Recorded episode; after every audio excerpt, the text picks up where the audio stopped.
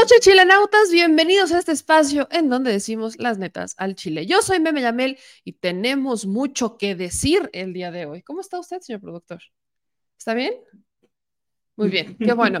Pues mi gente chula, es que este es un miércoles, iba a decir martes, no sé por qué, pero este es un miércoles donde hay, hay mucha información, no, para nada. Es un miércoles donde tenemos mucha información, eh, se confirma, miren, yo todavía lo dudé, debo decir que lo dudé, dudé que fuera a ocurrir, pero no, sí pasó.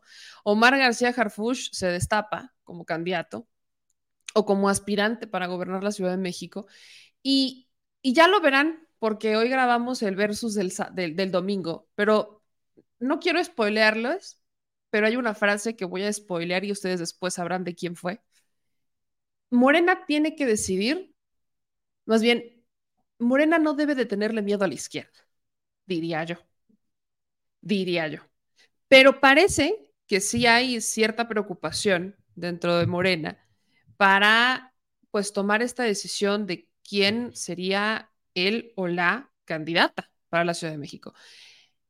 La propia Claudia Sheinbaum, que ahora es la coordinadora de los comités de la 4T, ha dicho que eso es algo que no va a decidir la dirigencia, que van a decidir los ciudadanos y en sus propios comités estatales, que tienen muchísimas más reglas que a nivel nacional.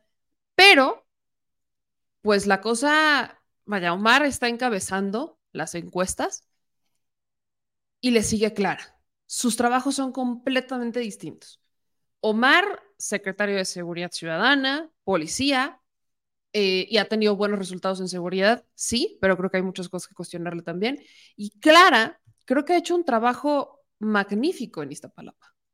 Honestamente, magnífico. Cómo involucró a la comunidad y a la sociedad para que ellos fueran los proveedores de todo lo que se construyó en Iztapalapa. Se le han hecho auditorías y hasta este momento no ha tenido broncas con una sola auditoría. Entonces, vaya, son dos proyectos o dos visiones completamente distintas. Ya profundizaremos más adelante, pero justo de eso vamos a estar hablando en este episodio, en este programa, para que todos ustedes lo compartan. Por lo pronto, pues vamos a ver cómo van calentando los motores. Ayúdenme en el chat con los comentarios. Si eres de la Ciudad de México, sobre todo. No es que los demás no podamos opinar, pero pues los que van a votar aquí son los capitalinos. Entonces, si eres de la Ciudad de México, ¿qué opinas?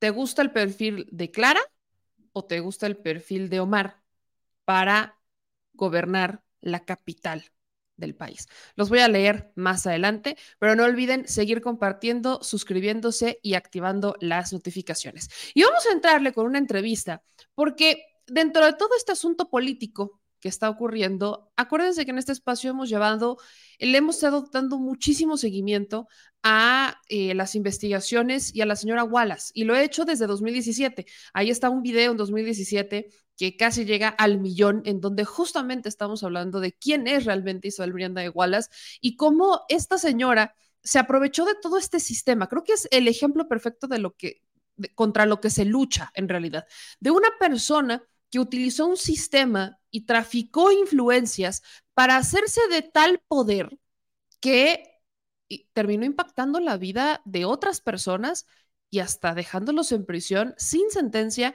y con muchas inconsistencias en las investigaciones.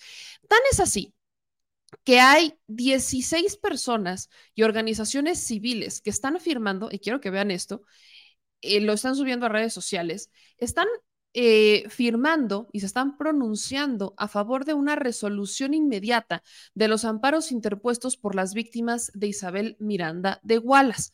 En este documento se los quiero leer antes de, platicar con, Salvador, que nos va a ayudar como a entender la, la importancia de esto. Este es un documento que se firma el 20 de septiembre en donde se exige al Poder Judicial la resolución inmediata de los amparos directos de las víctimas de Isabel Miranda de Wallace, mejor conocida como Wallace, o diría yo, la señora ¿Qué es lo que buscan? Garantizar el derecho humano a una justicia expedita, pronta, completa e imparcial es de las grandes carencias con las que cuentan las víctimas del sistema penal en México. Tal es el caso de las víctimas de Isabel Miranda Torres, como eh, se refieren a Albert Castillo, a Tony Castillo, a Juana Hilda González, a César Freire Morales, eh, en un lapso poco común para el sistema de justicia penal tradicional en México. Un juez federal tomó tan solo tres años y seis meses para dictar sentencia de primera instancia en contra de Juana Hilda González Lomelí, Albert Castillo Cruz, Tony Castillo Cruz y César, víctimas de la fabricación del supuesto secuestro y homicidio de Hugo Wallace. Han pasado cuatro años y ocho meses desde que Albert y Tony presentaron demanda de amparo directo, su último recurso. Para César Freire Morales han transcurrido cuatro años y cuatro meses. En los tres casos fue más rápido el juicio en su contra que la resolución del amparo directo. Para Juana Hilda González Lomelí son dos años y cuatro meses desde que presentó su demanda. Han pasado 475 días desde que la Suprema Corte de Justicia decidió atraer su caso, pero no vemos avance contundente en la resolución. Eh, estas, estas víctimas son a los que Isabel Miranda de Wallace ponía en los espectaculares, ¿no? Diciendo que ellos eran los responsables y que hasta ofrecía recompensas y este, este es un caso muy polémico porque el propio caso del supuesto secuestro y homicidio del hijo de Isabel Miranda de tiene muchísimas irregularidades que hasta se pone en duda si realmente el hijo de Isabel fue secuestrado y asesinado o si no está fugado o qué, porque hay dudas hasta de las pruebas como la famosa gota de sangre. Entonces, para los que no conocían este caso o quizás lo vienen siguiendo con nosotros, le agradezco muchísimo a Salvador Leiva que nos acompañe para poder profundizar un poco en la importancia de estas investigaciones en contra de una figura como Isabel Miranda. Salvador, muy buenas noches, ¿cómo estás? Hola, Meme, buenas noches. Un gusto, como siempre, estar contigo. Un gusto platicar contigo y pues partamos de esto. Leía este documento brevemente a la audiencia para que tuvieran un poquito conocimiento de dónde parte esta, pues, esta entrevista en realidad, pero ya hemos platicado en más de una ocasión sobre cómo eh, una figura como la Isabel Miranda de Wallace es, eh, además de oscura, además de bastante macabra, diría yo, por decirlo menos y más elegante, es una persona que utilizó el sistema, que traficó influencias y que diría yo, traficó el sistema a su favor. ¿Cómo podríamos eh, ayudar, cómo podríamos explicar a la audiencia la importancia de las investigaciones en contra de Isabel de Iguala, sobre todo, cuántos años nos tardamos en que se empezara a investigar a esta señora? Uf. Pues tenemos que hablar de 18 años de caso ya, ¿no? El supuesto secuestro y homicidio ocurrió en el 2005.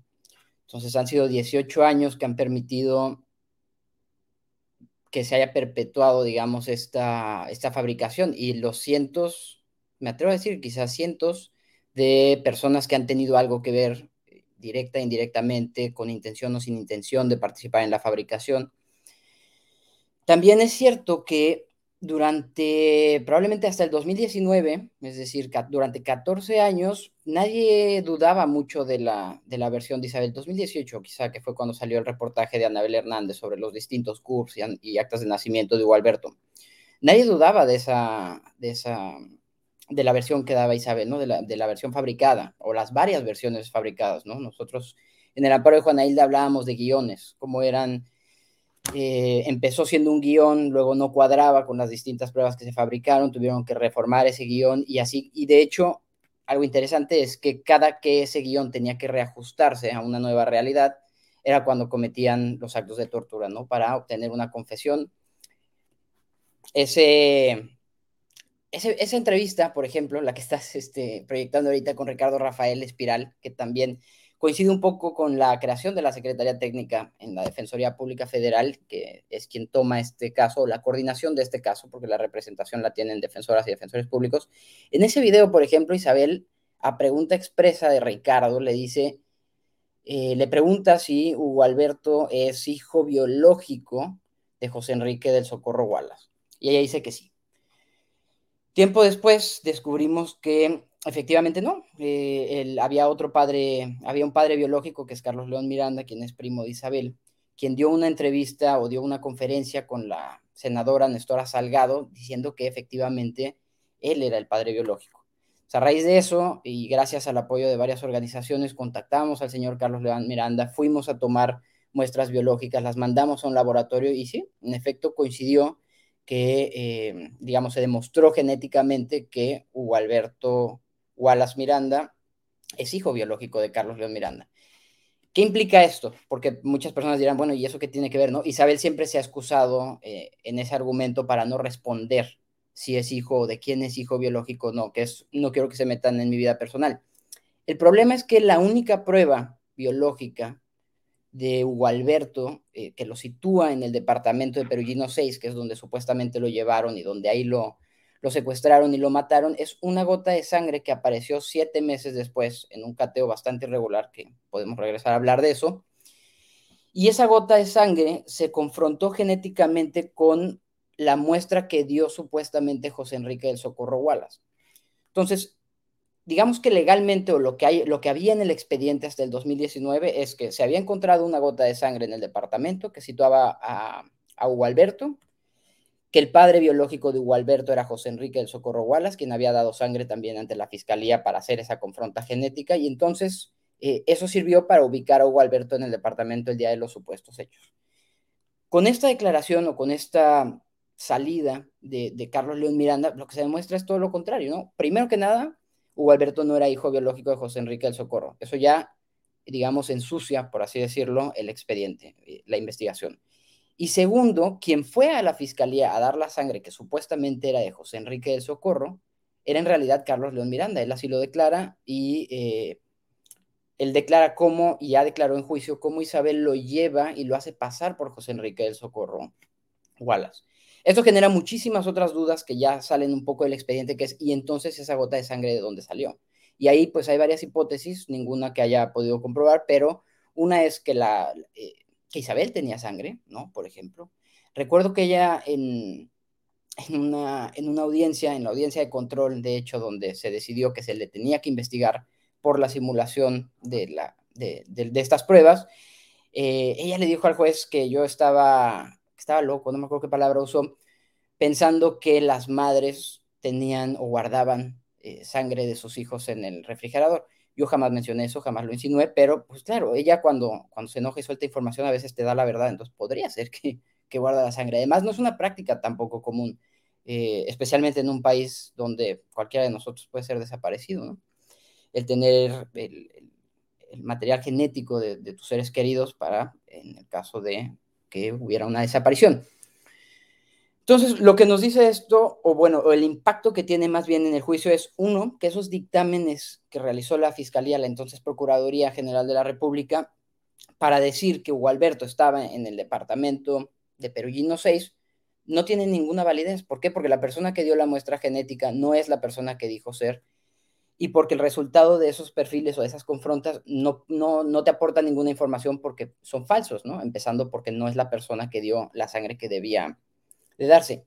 De esos mismos dictámenes, que digamos son totalmente irregulares y no pueden ser tomados en cuenta por el juez, surgen otras diligencias, como eh, la reconstrucción de hechos, como este dictamen rarísimo de, la necropsia sin cuerpo que se hace, ¿no? De, de Gualberto, eh, entre la mecánica de lesiones, de cómo habría muerto, ¿no? Todos estos dictámenes que después se utilizaron para sentenciar en primera instancia a Juana Hilda, a Albert, a César, y eh, en un proceso por demás rápido, como ya mencionaste, surgen de una prueba ilegal, ¿no? De una prueba eh, inválida. Eso entre muchísimas otras, ¿no? Como el reciente descubrimiento reciente de hace un par de años, que quien rentó el departamento entre el primer cateo, donde no se encontró ninguna prueba, ningún indicio, es decir, nada, y el segundo cateo, donde aparece esta gota de sangre y una licencia de conducir vencida de Hugo Alberto, era eh, Rodrigo Osvaldo de Alba Martínez, quien en un primer momento supimos que era trabajador de Isabel tanto en el Colegio Aztlán como en la empresa Show Poster. Después descubrimos también que está casado con una de sus hermanas, es decir, es su cuñado, perdón, con una de sus sobrinas, es decir, es familiar también de Isabel.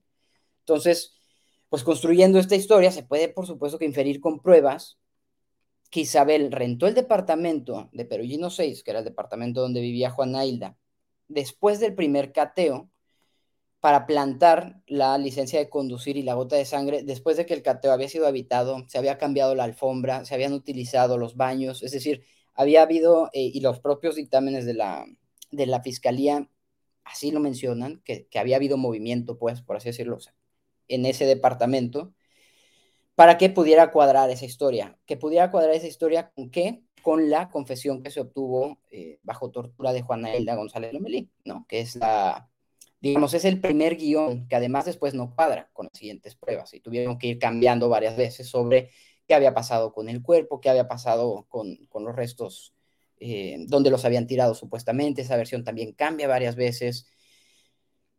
Entonces, eh, lo que toca ahora, Meme, y respondiendo a la pregunta inicial de la importancia de investigar, es, por un lado está la investigación contra Isabel, que supimos desde un primer momento, esa, esa denuncia la presenté en mayo de 2021, y a, los pocos, a las pocas semanas, el Ministerio Público de la Subdelegación Metropolitana de la Fiscalía en Ciudad de México decidió que no la iba a investigar, que para él no existía un delito, que no habían pruebas y que no había ni siquiera necesidad de hacer ningún tipo de investigación. Y, eh, y así lo decide, ¿no? sin realizar ningún acto. Tuvimos que ir a juicio, se ganó ese juicio, Isabel presentó amparo, se lo otorgaron para efectos de que participara en la audiencia. ¿Por qué? Esa primera audiencia, si a ti no te ha molestado el Ministerio Público, por ponerlo en términos coloquiales, es decir, no te han llamado a declarar, no ha habido este, una, injerencia en tu vida privada en relación con la investigación, todavía no tienes derecho a acceder a esa carpeta o a esa investigación. Que era el caso de Isabel, porque este Ministerio Público se abstuvo de decidió abstenerse de investigar antes incluso de llamarla a declarar o de hacer ningún tipo de acto de investigación. Entonces, cuando fuimos a juicio, no tenía por qué participar Isabel.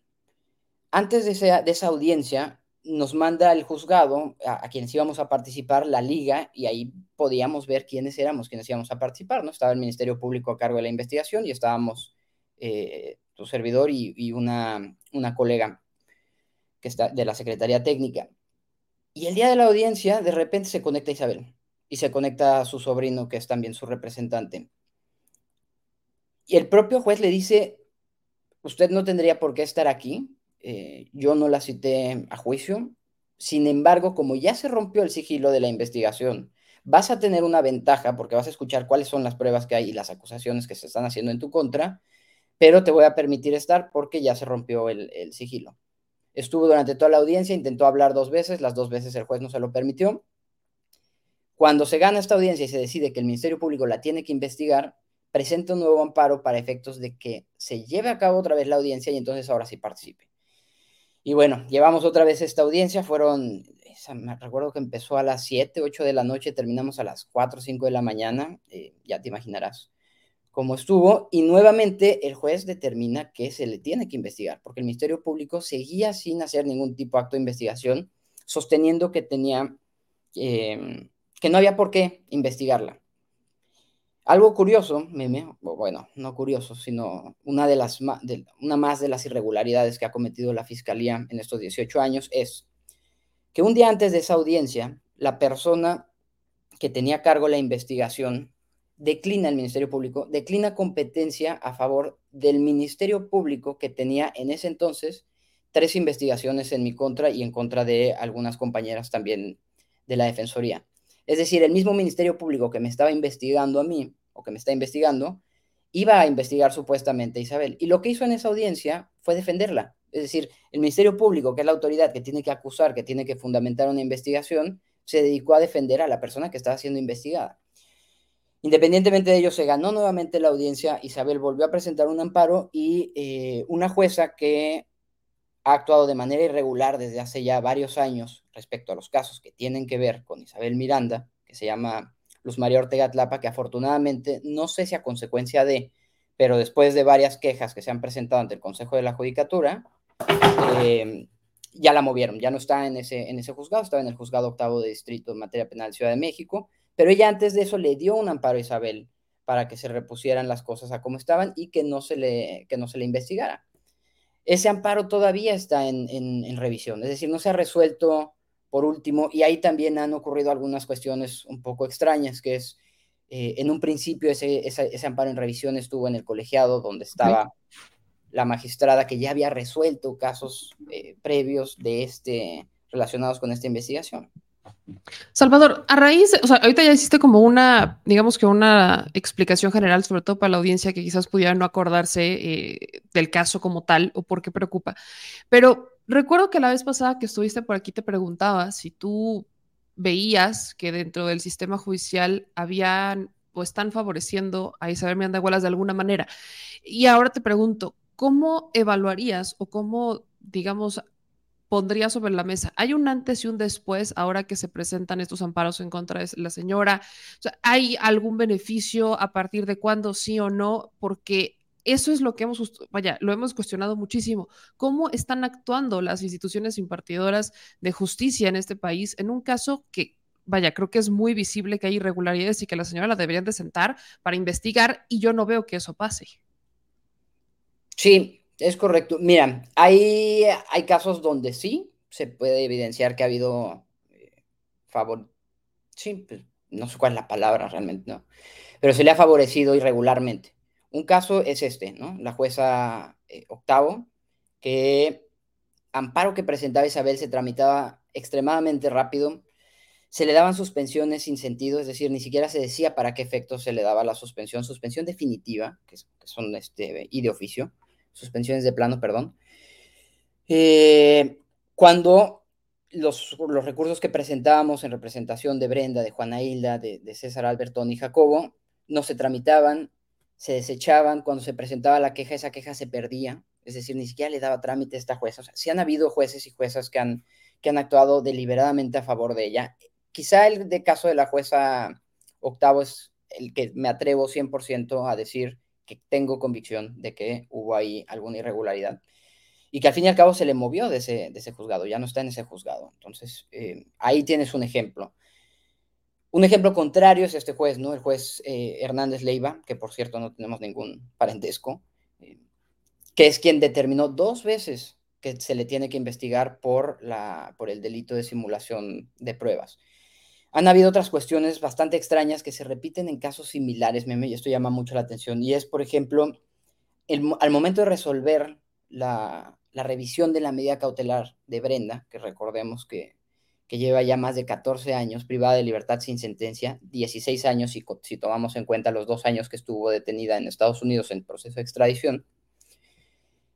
Días antes de que se celebrara esa audiencia para revisar si Brenda podía seguir su proceso en libertad o no, cambian al juez que llevaba el proceso, meten a un secretario en funciones, es decir, ni siquiera era un juez, y él niega el cambio de medida cautelar, y al día siguiente o a los pocos días nombran un nuevo juez. Esto es raro y es algo que se ha repetido, por ejemplo, recientemente en el caso de Israel Vallarta. Hicieron lo mismo. Quitan al juez, nombran un secretario en funciones, él dicta la resolución, la niega y vuelven a meter un nuevo juez.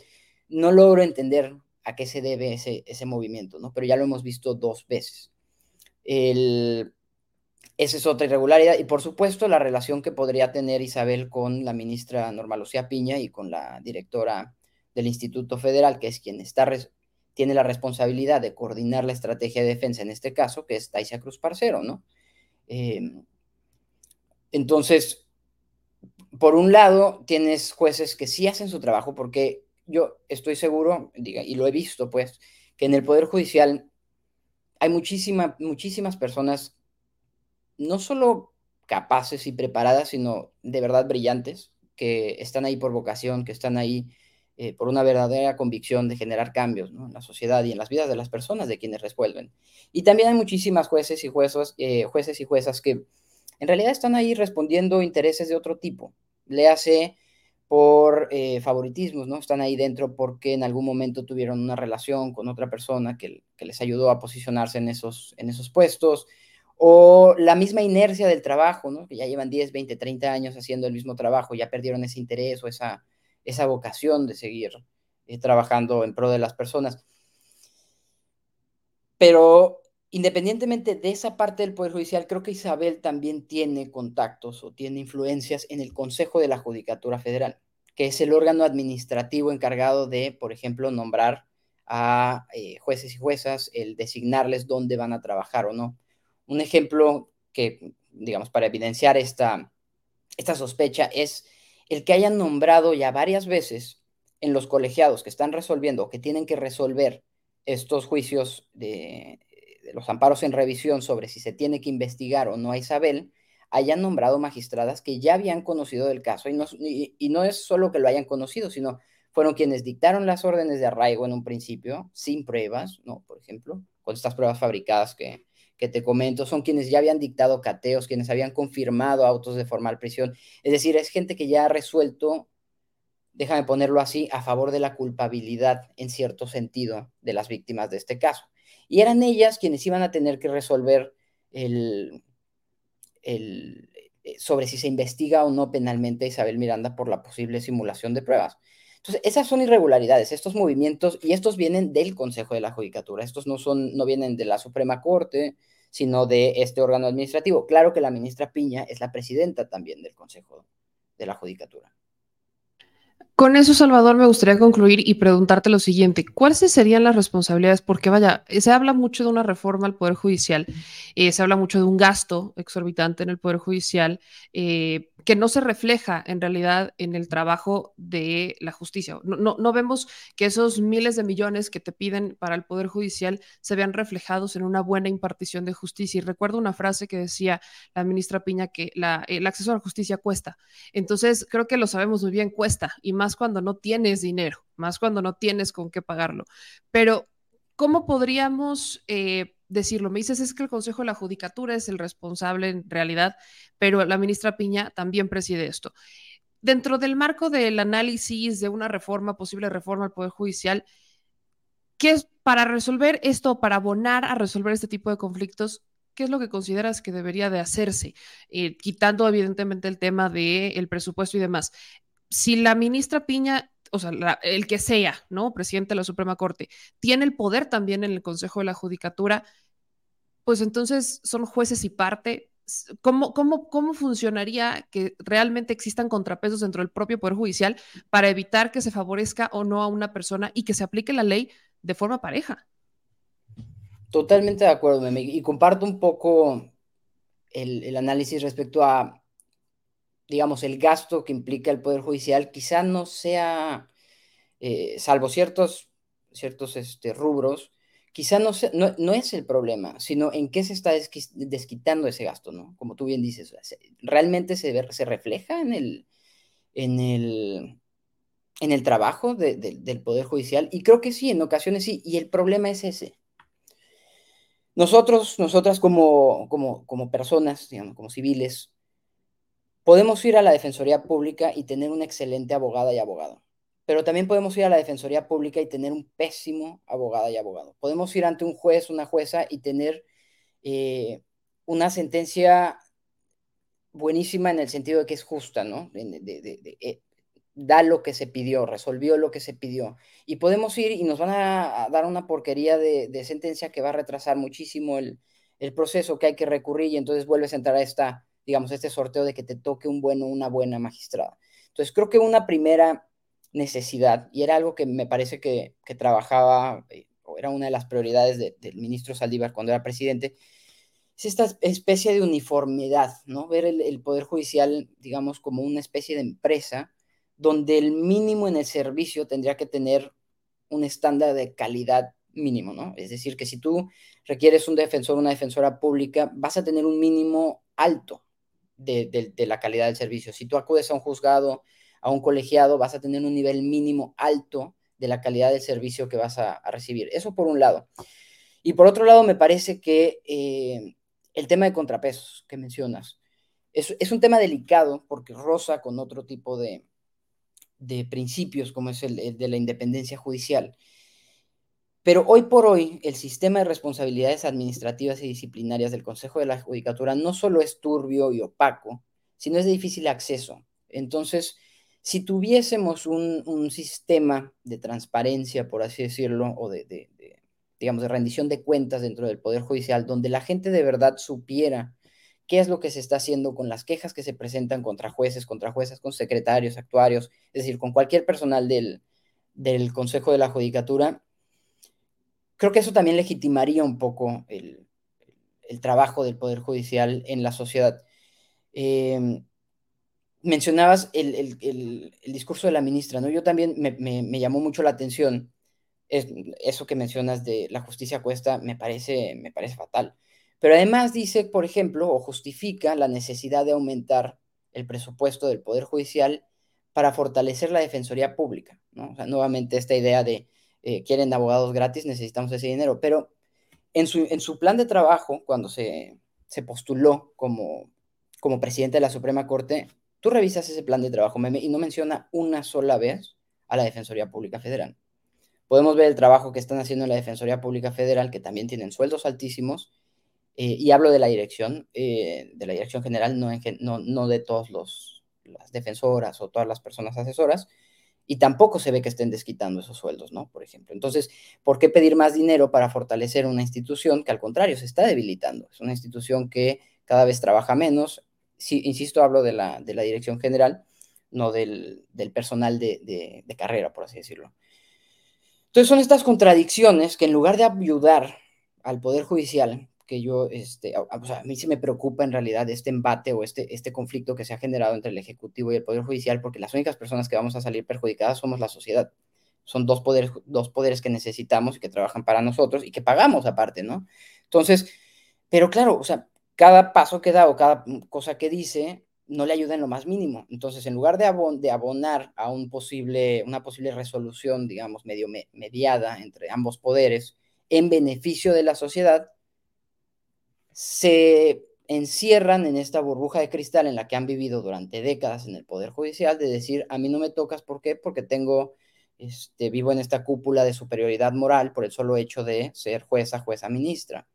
Entonces, eh, es preocupante este conflicto que se está dando. Yo creo que sí hay soluciones, yo creo que eh, si no hay apertura por parte del Poder Judicial, de verdad, un diálogo abierto y a la autocrítica, sobre todo, no va, no, no va a terminar, eh, no va a llegar a buen puerto.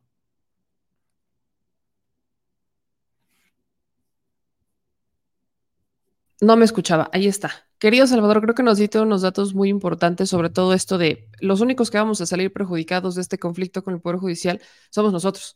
Entonces, eh, si hay que señalar, si hay que ver con una lupa lo que está pasando, tiene que ser enfocado en las víctimas. ¿Qué está pasando con las víctimas y cuáles son sus problemas y cómo resolverlos y no en un tema político? Diría yo eso como para concluir. Así es, meme. Y nada más eh, regresando, digamos, al caso, eh, para concluir, yo creo que viene una decisión importante de la Suprema Corte en el caso de Juana Hilda. Digamos, ya han pasado más de año y medio desde que se atrajo. Digamos que es una buena señal, creo yo, es un expediente muy grande, son, son eh, docenas de, tomos.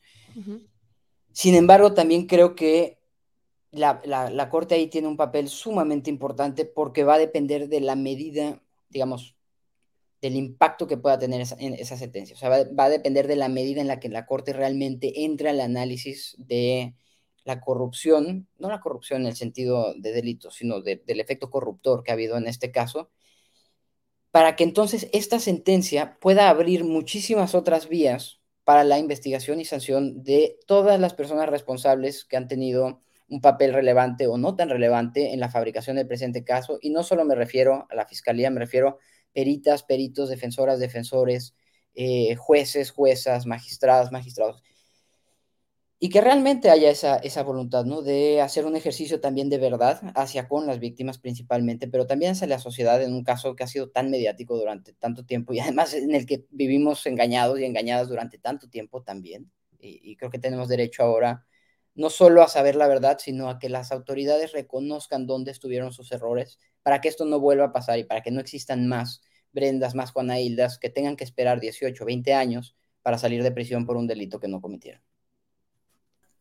Pues me quedo, Salvador, te agradezco muchísimo que te pasaras a platicar con nosotros y con la audiencia y seguir insistiendo con este caso. De verdad, te, celebro que también lo hagas en tus redes sociales y que sigamos haciendo eco de lo que realmente se necesita y sobre todo visibilizar a las víctimas. ¿En dónde pueden seguirte, querido Salvador, en tus redes sociales para también estar muy atentos de lo que vas compartiendo respecto a estos casos?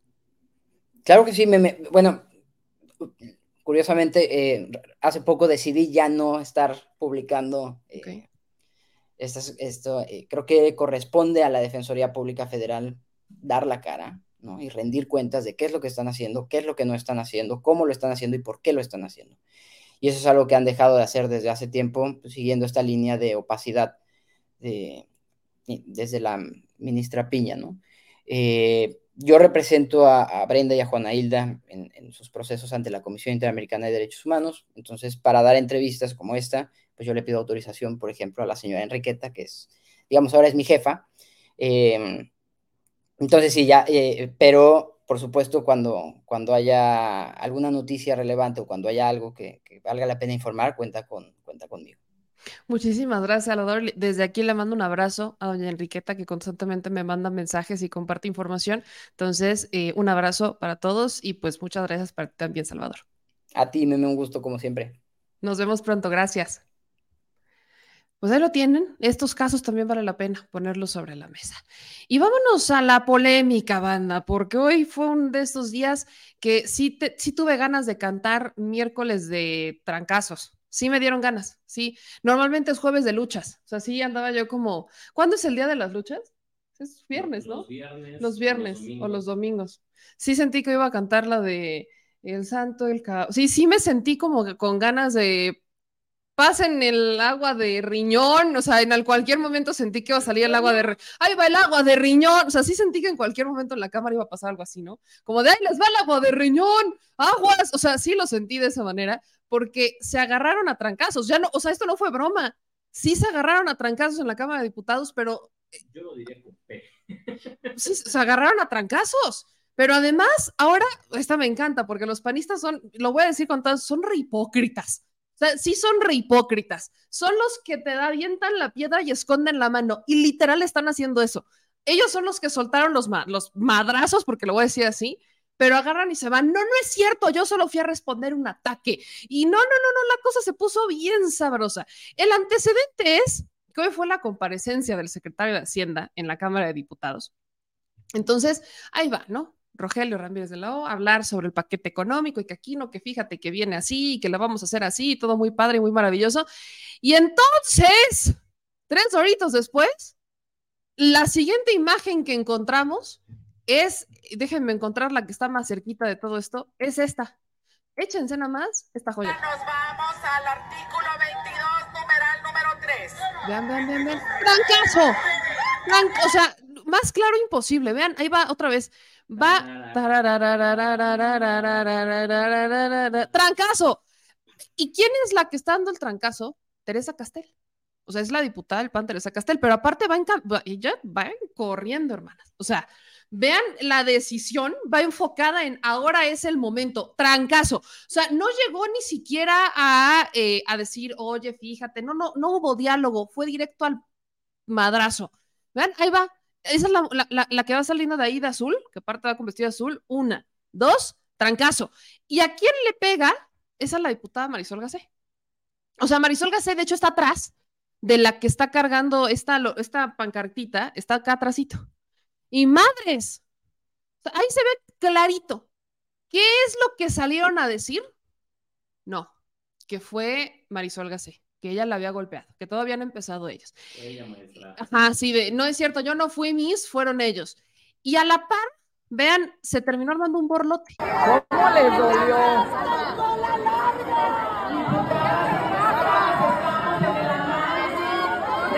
O sea, esta ya es la de atrás y empiezan a gritarse y, hace, y llega María Clemente y se arma otra borlote. O sea, se hizo toda una cosa mucho más grande, pero lo peor y lo que sí quiero decir es que se están o sea, los panistas y los priistas, que ya saben que son equipo, le están aventando las broncas y diciendo que ellos no son y que solamente se fueron a defender porque en este caso sería Marisol la que soltó el primer trancazo. Entonces, para llegar al fondo de esta discordia de los trancazos en la Cámara de Diputados, yo necesito entrevistar, porque a Teresa Castel le puedo apostar que aunque le pida la entrevista no va a llegar. Entonces, le agradezco infinitamente a la diputada Marisol Gacé, que es un placer tenerla siempre en este espacio para que nos diga qué es lo que pasó. Pero sobre todo, mi querida Marisol, ¿todo bien? Ay, querida meme, gracias por contarlo tal cual, porque justo la hipocresía del PAN no tiene límites, no tienen vergüenza. Es terrible. Justo creo que lo acabas de documentar perfectamente. Primero, agradecerte siempre el espacio. Fuiste, como siempre, solidaria y amiga por preguntar, ¿estás bien? Que siempre eso es lo que uno espera de sus amigas. Entonces, te lo agradezco mucho, meme. Me pegó en la chichi, debo decir que fue un golpe fuerte en el pecho porque ella venía a quitarme una máscara. Justamente en ese momento hasta dicen unos panistas que ni siquiera me tocó. Y no solo me tocó, me pegó muy fuerte porque es todo el manotazo con toda su fuerza y con toda su furia, porque además al final saca la lengua y hasta ponen ahí abajo, oiga, hay que, hay que hacerle un antidoping a la compañera porque esas lengüillas de, pues de esquizofrénica, yo diría, de, de no sabemos qué pasa por su cabeza de Teresa Castel, porque estábamos, como bien lo acabas de decir, justamente en la comparecencia además del secretario de Hacienda. Y entonces estaba algún diputado del PRI que comenzó a decir mentiras, como siempre, con respecto al presupuesto de nuestra política económica. Y acto seguido, los diputados pianistas desplegaron estas lonas en las que hacían referencia a la falta de apoyos al campo siendo que de eso no iba la comparecencia. Entonces, por más que pedíamos además moción, moción de apego al tema, ¿no? No nos hacía caso además la mesa directiva y entonces empezó a hacer mucho borlote, eh, sacaron sus ridiculeces de mentiras y entonces unas compañeras traían unas máscaras y una me pasó una de Felipe Calderón. Y obviamente, pues comenzamos a gritarles que era mentira, sube el tono de la discusión. Porque además ya veníamos, ya eran ahí las, ¿qué serán? Cuatro de la tarde, yo creo. Estaban, llevábamos desde las once eh, con el con el compañero en la comparecencia del secretario de Hacienda, estábamos cansados y ellos, ya sabes, su violencia favorita, su agresión favorita es decirnos morenacas, narcomorenacas, y de ahí es tremendo. Lo que hace Violeta, este, esta señora Teresa Castel, eh, aparte de esta violencia eh, física, que fue un golpe, es verbal. Nos ha llamado ya, insultado a mis compañeras de Morena diciéndoles gordas, vacas, cerdas, es terrible. Es de ultraderecha, tiene un pensamiento pues muy rígido, violenta a las compañeras trans que como ya sabe cómo violentarlas, obviamente pues estas magnifican la violencia porque como siempre viven violencia, pues ellas son también responden a esa violencia.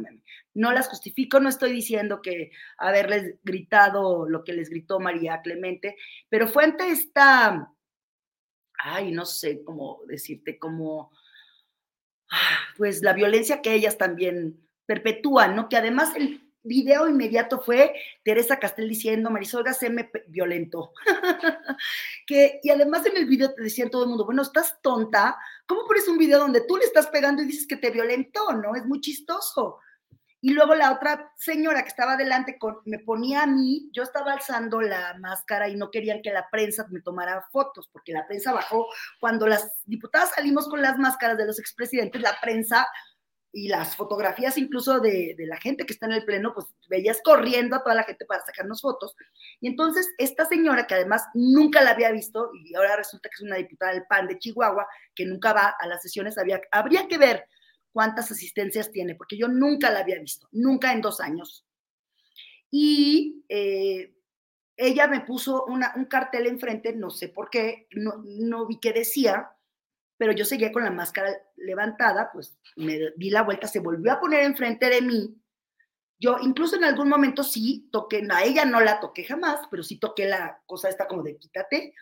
Y en ese momento fue cuando me empecé a hacer para atrás, para volverme a ir hacia adelante, y la Castel llegó con toda su furia y toda su fuerza a darme el manotazo. Como ven ustedes en el video y lo pueden apreciar, pues sí, ah, me pega en la máscara, pero además me pega fuerte en el busto, fuerte. Y no puede ser, ¿no? O sea,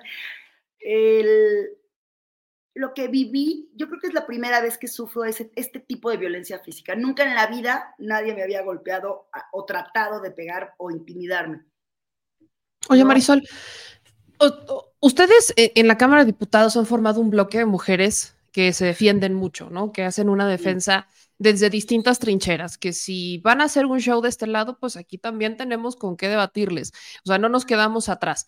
Y yo lo que te quiero preguntar es, tú dices en este momento, creo que este es el, este es el, vaya, la, primera vez que me dan así de violentas la, la, situación, pese a que en la Cámara y sobre todo Teresa Castel es creo, la he visto de las más violentas de todos del bloque del PAN. Imagínate, que estás en una sesión y de repente empiezas a escuchar cerda a las compañeras eh, diputadas migrantes. Tú, gorda, estás gorda, eres una gorda. O sea, Teresa Castel eh, hace ese tipo de... O sea, va, insulta, grita y se va para atrás así como te lo estoy diciendo, tú estás sentadita en tu curul, estás viendo la sesión, estás tomando nota, quién va a subir, y empiezas a escuchar, pero tú estás ojalateada, tú eres la señora Botox, porque es, llega a gritar cerdas, puercas, aborteras, asesinas. Así.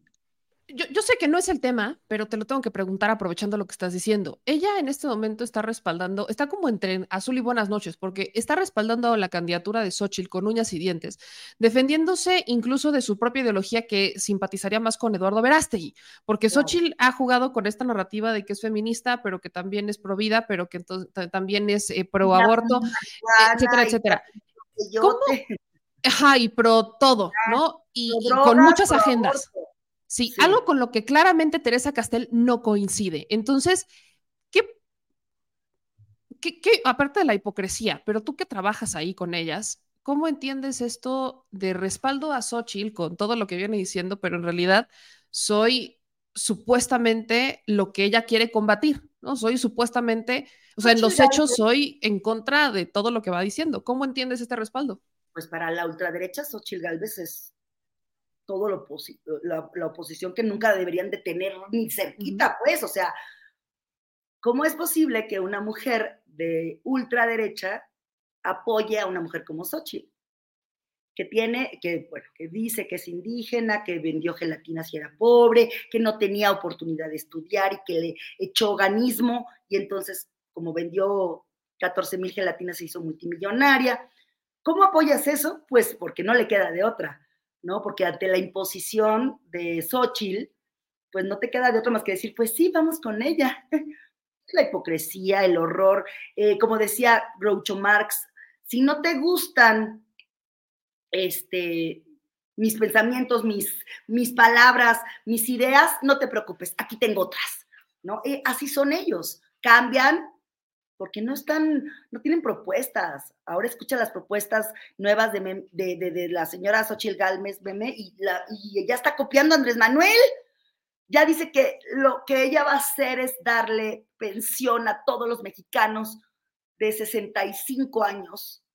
Pues puras mentiras. Obviamente ella está apoyando a una mentira no tiene ningún tipo de vínculo una mujer como Teresa Castel con Xochil Gálvez porque es antiaborto, antitrans, antiderechos, anti todo. Es una mujer del Estado de México que era empresaria y que detesta todo lo que huela a diversidad y a progresismo. Detesta estar en esta ciudad de progresos que hemos conquistado a lo largo de muchos años. Marisol, ¿cómo es trabajar con una persona como Teresa Castel? O sea, la Cámara de Diputados se ha convertido, eh, el Senado también a veces, bueno, no, sí, también el Senado se ha convertido como en un show, desde los dinosaurios hasta los cetros y los montajes y demás, pero la Cámara de Diputados son muchas mujeres, son muchos hombres, y, y esto no, vaya, para los ciudadanos no se nos hace prudente, no debería de estar pasando este tipo de violencia dentro de la Cámara de Diputados y mucho menos entre mujeres. Quiero preguntarte esto, eh, ¿es posible que tú pudieras llegar a denunciar violencia de género por esto? ¿O, o, algún, o sea, podrías llegar a denunciar lo que pasó con Teresa o lo que te hizo Teresa Castel? Porque además, o sea, no estás, o sea, a ti te agredió físicamente, pero evidentemente, sobre todo por lo que nos estás diciendo, hay una violencia y un bullying por parte de la señora hacia todas las demás con insultos, gritos sobre su físico, etcétera. ¿Se podría llegar a denunciar violencia de género por parte de Teresa o no, no entraría ahí o no funciona? Sí, yo creo que es violencia, eh, primero violencia física. Ahorita lo primero que hice, Meme, fue entregar el oficio de petición de pruebas a la presidencia de la mesa directiva, que lo que quiero es que me entreguen el video, ¿no? La prueba del video donde se ve perfectamente donde ella me golpea con dolo, porque yo estoy volteando incluso para otro lado. Es, es terrible, Meme, ni siquiera sé cómo manejarlo. Yo no sé responder a esa violencia. Nunca en la vida me había pasado algo así y menos de otra mujer. Nunca, jamás alguien me había intentado golpear o hacer como que me pegaba. Fue realmente para mí terrible. ¿Y qué es trabajar con Teresa Castel? Afortunadamente, para nosotras, la mujer no viene mucho, es faltista, pero cuando viene, solo violenta a las compañeras. Hay que revisar, y, y te, te insisto, tú que eres una gran periodista, ¿Cuántas veces van a la cámara estas personas? La Teresa Castel, la señora que dice que traía el este, cartel este enfrente de mí, que nunca había visto y nunca se había trepado a la tribuna, o no, no, no, no sé. La cosa es que yo le dije, tú eres diputada, y me dijo, sí, soy diputada de Chihuahua. Y volteó Andrea y me dijo, sí, pero es faltista, claro que sí. Y tengo un grupo de amigas maravillosas en la cámara que me arroparon, que fueron corriendo. Evidentemente bajaron todos porque vieron la agresión. Se hizo un merequetengue. Fue tremendo, fue duro. La verdad es que pues, yo soy actriz, tengo un teatro divino, tengo una compañía que se llama Las Reinas Chulas desde hace 25 años con las que hemos tenido una relación maravillosa. Entonces, para mí, del teatro político al escenario real, horroroso de la política, pues sí, hay un abismo, es una dimensión oscura, porque además personas como ellas, ¿no? La derecha, Margarita Zavala también puso un video donde me pone como la violenta, ¿no? Y entonces todo el mundo, sí, así es Morena. Y está ahí el video y están diciendo que yo golpeé, ni siquiera pude reaccionar ahí se ve claramente cuando me da el manotazo, yo hago así de, ay, mamá, yo, yo, no, yo, yo no, no sé a esto, yo no sé responder a la violencia física ni a la violencia verbal, yo sé debatir, yo hago humor para incluso comunicar eh, mis ideas, a eso me he dedicado los últimos 28 años de mi vida. Entonces, claro, recibir la violencia tan eh, directa de, de Teresa Castel, sí, sí fui, sí fui violentada, corrí, no me quedó de otra, no supe qué hacer, no sé qué hacer cuando, cuando pasan estas cosas, porque además yo siento que somos representantes populares, meme. Estamos en, en la Cámara de Diputados. Uno de los mayores honores de mi vida para mi país ha sido estar ahora como representante popular. Por supuesto que quiero que las cosas salgan bien, por supuesto que creo en una revolución de conciencias y creo que la violencia no es necesaria ellos todo el tiempo están violentando y reciben un poquito de lo que ellos dan de horas y horas. Imagínate lo que fue para el secretario de Hacienda soportar las groserías, las peladeces. Nada más súbanse a escuchar un par de diputados panistas. Es realmente lamentable cómo ponen el debate con mentiras y pues realmente el secretario de Hacienda fue un caballero, se paraba y les daba bueno, unos calladones de boca tremendos porque daba datos y estos seguían insistiendo en la mentira. ¿Y qué es lo que pasa en los medios meme? Pues la mentira que decía el panista X, eh, lo que sabemos que pasa siempre. Marisol, para concluir, y te agradezco siempre que vengas a platicar con nuestra audiencia, teníamos rato de no platicar y de no estar por aquí, ya, ya, ya se me había pasado.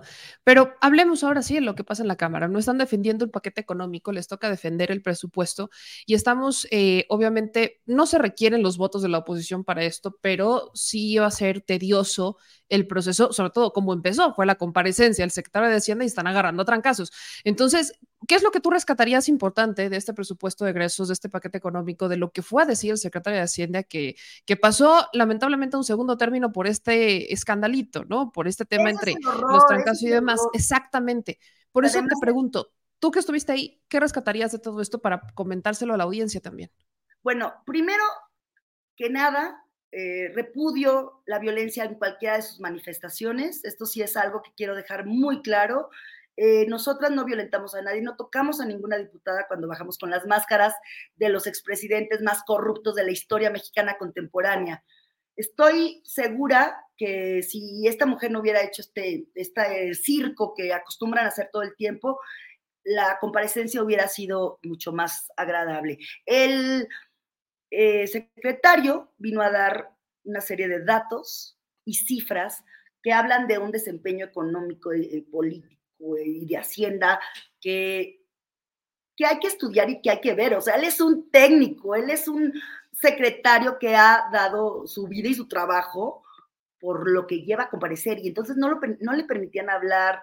Ay, no, me, fue muy, mm, es, mm, fue muy desagradable, muy, muy desagradable. Pero yo creo que voy a ejercer eh, presión, voy a denunciar, voy a demandar. Te estaré contando prontísimo, meme, eh, querida, porque sí quiero, quiero hacer uso de, también de este puesto eh, como diputada federal para hablar de la violencia. Estamos viviendo violencias brutales, sobre todo eh, el asunto es que se metan con nuestros cuerpos. Estamos viendo ahorita, por ejemplo, toda la cargada de Salinas Pliego contra Citlali Hernández, ¿no? Que es exactamente lo mismo.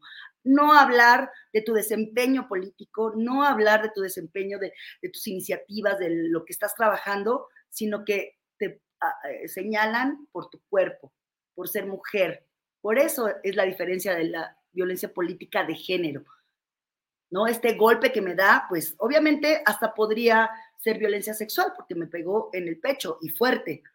Entonces, bueno, me voy a, eh, voy a insistir con esto, voy a continuar hasta sus máximas consecuencias. Espero que esta violencia pare. Efectivamente viene una discusión brutal, donde además, si estos fueran los de antaño, ni voltean a vernos, ni siquiera hay debate, inmediatamente se ponen ellos a votar y se pasan por el arco del triunfo a las personas, a ellos no les importa debatir, siempre rompen los acuerdos. Y, y ahí siguen, y ahí estarán, pero bueno, van a estar en el basurero de, de, la historia y eso es lo que esperamos y lo que sabemos. Y vamos a seguir insistiendo en que la violencia no, que en este, en este, en esta cuarta transformación ya no queremos, no queremos para nada la violencia, ni física, ni verbal, nada. Para eso está la tribuna, para eso está tu curul, para eso están las mociones, para eso están tantas cosas que podemos hacer para debatir y llegar a acuerdos, pero nosotros siempre abrimos las puertas al debate y ellos las cierran. Ellos dicen que si es de Morena no pasa nada. Ellos hacemos un acuerdo. O sea, siguen con la moratoria, o sea, siguen con ese berrinche de no quiero trabajar. Ah, no, claro, y ve ahorita cuántos panistas había. Uh -huh. No había ni la mitad. Sí, sí, o sea, estaban, o sea, no, están más preocupados por una campaña que en realidad por, por cualquier trabajo que, legislativo que pudieran tener. Así lo entiendo. Así es, así es, mami. Marisol, para cerrar esto, eh, ¿qué iniciativas traes? ¿Qué es lo último que has trabajado también para que la audiencia sepa qué es lo que haces eh, desde tu trinchera como, pues, como diputada? Bueno, ahorita las últimas tres que estoy ya a punto de, de, pasar, que se vayan ya prontito al Senado, están en dictaminación en comisiones. Es una de brazos vacíos que habla de la muerte perinatal, de las mujeres que no tienen un protocolo cuando muere su bebé en el hospital y es gravísimo, tan grave que te pongo un ejemplo, eh, tú tienes a una paciente que acaba de perder un bebé y no la cambias de cuarto, sigue llorando los bebés de, los, de las otras mamás y ella sigue produciendo leche. Al producir leche le dan la pastilla para que no produzca leche y causa cáncer de mama. Esa es una, una historia de muchísimas que podría contarte de la violencia eh, obstétrica que vivimos en este país. Ese es brazos vacíos. Tengo otra, obviamente que acordando con la Suprema Corte de Justicia eh, el aborto, ya ponerlo en práctica y estamos buscando la despenal, despenalización total del aborto ya en la Cámara de Diputados. Y el último es eh, el que ya también prontísimo vamos a, a, a, votar, es un cambio al artículo 14 de cinematografía que habla de las 260 películas que financia el Estado. ¿Cómo queremos? ¿De qué traten? Porque las últimas que ha financiado ah. de repente son son películas es... como Nuevo Orden, donde los morenos son malos, malos, malos y los güeros son buenos, buenos, buenos y son películas que financia el Estado. Entonces también eh, lo, lo único que estoy cambiando en la iniciativa es que sea con inclusión, sin racismo y sin discriminación. Oye, eso está padrísimo, porque recuerdo cuando entrevisté a Sergio Mayer ya hace un ratito y que él estaba en la comisión de, de, cultura y cinematografía y le preguntaba, bueno, ¿y qué hiciste, no? Respecto a estos temas. Y me decía que no le dio mucho tiempo, que no le dio tiempo de, de hacer ahí como emparejar las cosas. Entonces, claro. eh, qué bueno poder escuchar que Oye, desde esa trinchera se puede hacer algo. Estamos Pero haciendo desde películas. hace dos años y medio la ley general de cinematografía, pero hay tantos intereses y hay tantos peleados y hay tanto horror. Tengo yo también otra iniciativa, por ejemplo, que no avanza, que es de, volver a los santuarios, este, los, perdón, los zoológicos santuarios, pero los animaleros están peleados entre ellos, entonces de repente hay uno que dice que no, que si lo que puso en la iniciativa fulano, eh, eh, que se lo subraye para entonces que él no va con la iniciativa. Entonces, llevo siete meses este, entre los animaleros que se detestan y se odian, y entonces la iniciativa no puede pasar. Entonces ya les, voy, les dije hace una semana, bueno, ustedes mátense, yo voy a meter... Me avisan cuando terminen y hablamos. Cuando, yo voy a meter la iniciativa porque es más importante los animales que sus pleitos ególatras y porque uno quería firmar la iniciativa como propia, el otro también le dije, ¿por qué no hacemos como una, o sea, ¿por qué? ¿Por qué? No, ¿Por qué no decimos que el mundo necesita que los zoológicos ya no sean zoológicos, que ya sean santuarios? Santuarios, y además, bueno, estamos haciendo la iniciativa, te digo, hace siete meses, pero están peleados, entonces ya, se les manda a volar y se les invita a ver la iniciativa cuando ya esté eh, edita, eh, publicada en el diario de los debates o y, que la chequen y que ellos también ayuden a robustecerla, ya cuando esté. Y que cada Pues uno mi querida Marisol, contigo y, y vamos Ay, a darle mi- seguimiento a todo lo que estás haciendo porque hay muchas cosas pendientes y vienen años, viene un año muy intenso si ya vemos cómo están por terminar con el tema No, del hombre, presupuesto. tiene presupuesto, meme, son cuatro días sin dormir. Sí, sí, sí, sí. Te, te voy a mandar unos cafés, mana, porque si no, no vas a salir de ahí. Sí, porque luego ya ves que dicen que ven dormidos a los diputados y de, pero qué hora Sí, sería, sí. compañeros. Acuérdense que son cuatro días donde no te vas a tu casa Y ahí te quedas. Ahí y te ahí te quedas, te vas y, no te toca subir a Tribuna alguna reserva y no te puedes ir. Pues ahí Sí. te quedas hasta que la y se pone durísimo y es a- agotador. Llevamos. pero ahí viene, ahí viene. Sí, sí, sí, pero pues ya, ya, ya sabes que ahí vamos a estar muy pendientes. Yo lo sé, mi meme, gracias por, por la solidaridad como siempre, por tu cariño y te lo aplaudo y te lo agradezco siempre. Gracias, memita de mi corazón. No, hombre. Te quiero muchísimo, mi querida Marisol, y estamos hablando pronto. Y pues cuídate mucho y estamos pendientes de lo que pasa. Y cuídate de la señora, ¿no? Por favor. Muchas sí, gracias también el apoyo en redes de la banda ahorita con el tweet. Híjole, me emocioné mucho. Eh, la señora Castel también puso un tweet y le fue muy mal. Pues es que ella se, ella se ve perfectamente cómo golpea. Discúlpeme, pero si van a jugar con la narrativa de que las golpean, asegúrense de que tengan evidencia. es muy chistoso, pero así son, acuérdense que así son los panistas con Z. Mi querida Marisol, te mando un abrazo, cuídate mucho y estamos hablando pronto. Muchas gracias, un beso a todas y a todos, meme.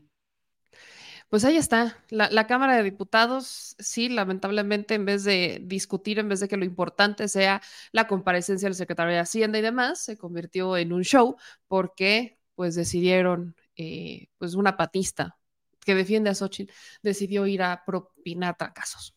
No, qué cosa tan más eh, interesante. No, nada más, ahí se las pongo.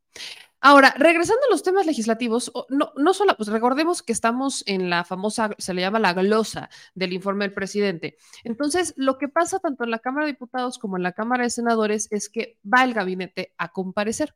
Y en el Senado de la República también están las cosas muy candentes, llamémosle, porque hay eh, pues un grupo de legisladores que quiere que vayan a comparecer ciertos integrantes del gabinete, particularmente eh, quieren que vaya lo de Segalmex, que coincido plenamente, pero también quieren que vaya, por ejemplo, Garduño, eh, comisionado de migración.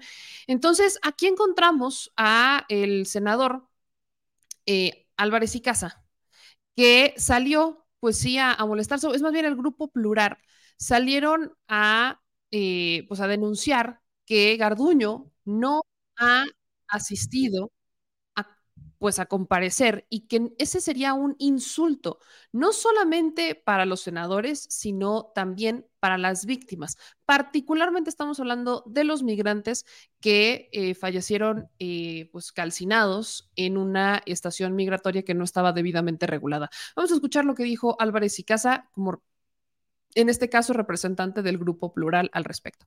Gracias. A nombre del Grupo Plural, queremos hacer una denuncia pública de un hecho particularmente grave. El comisionado del Instituto Nacional de Migración, Francisco Garduño, solicitó audiencia para debatir la procedencia de una solución alterna consistente en la suspensión condicional del proceso penal que se le sigue. Esta solicitud la realizó ante el juez de control Víctor Mario Hernández Calderón, quien lleva su proceso penal sobre el caso del incendio de la estación provisional de Ciudad Juárez, donde murieron 40 personas. El comisionado ha sido acusado por el delito del ejercicio ilícito del servicio público, nada más. La, muerte de 40 personas llevó al Ministerio Público Federal solo a señalar el delito de ejercicio ilícito del servicio público. Dicha audiencia, la que solicitó Garduño, está fijada para este viernes 22 de septiembre de 2023. La solicitud de la suspensión condicional del proceso preocupa enormemente. Si bien es un derecho, supone un chantaje institucional y ahora explicaré por qué. Porque no solo representa la posibilidad de evadir la responsabilidad en términos de su responsabilidad por los hechos ahí ocurridos, sino que no ha concluido el proceso y genera un chantaje porque muestra el conflicto de intereses de que Garduño siga en el cargo. Él tendría, si no que renunciar, que pedir licencia para no presentarse este conflicto de intereses donde él es juez y parte. El Instituto Nacional de Migración tiene en absoluta condición de vulnerabilidad a las víctimas del incendio de Juárez.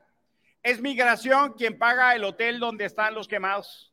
Es migración quien paga la atención a las esposas que han venido. Es migración quien permite que las esposas vengan.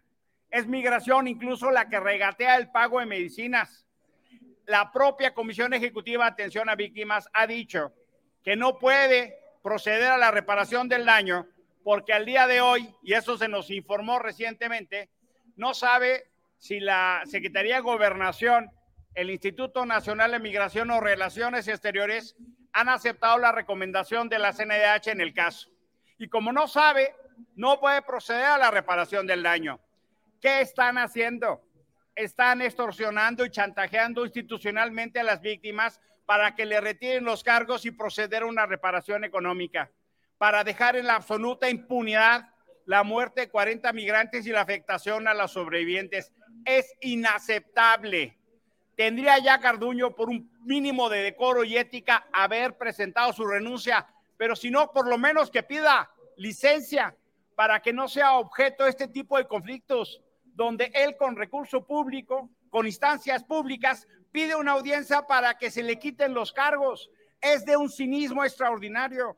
Por eso exigimos, si no renuncia por un mínimo ética, con independencia de las responsabilidades a las que haya lugar, que pida licencia en lugar de estar atendiendo la crisis migratoria, está litigando sus responsabilidades. Los trenes están llenos de miles, cientos de migrantes. En Juárez ya se cerraron las fronteras y el comisionado está atendiendo sus propios casos. Es de un cinismo atroz.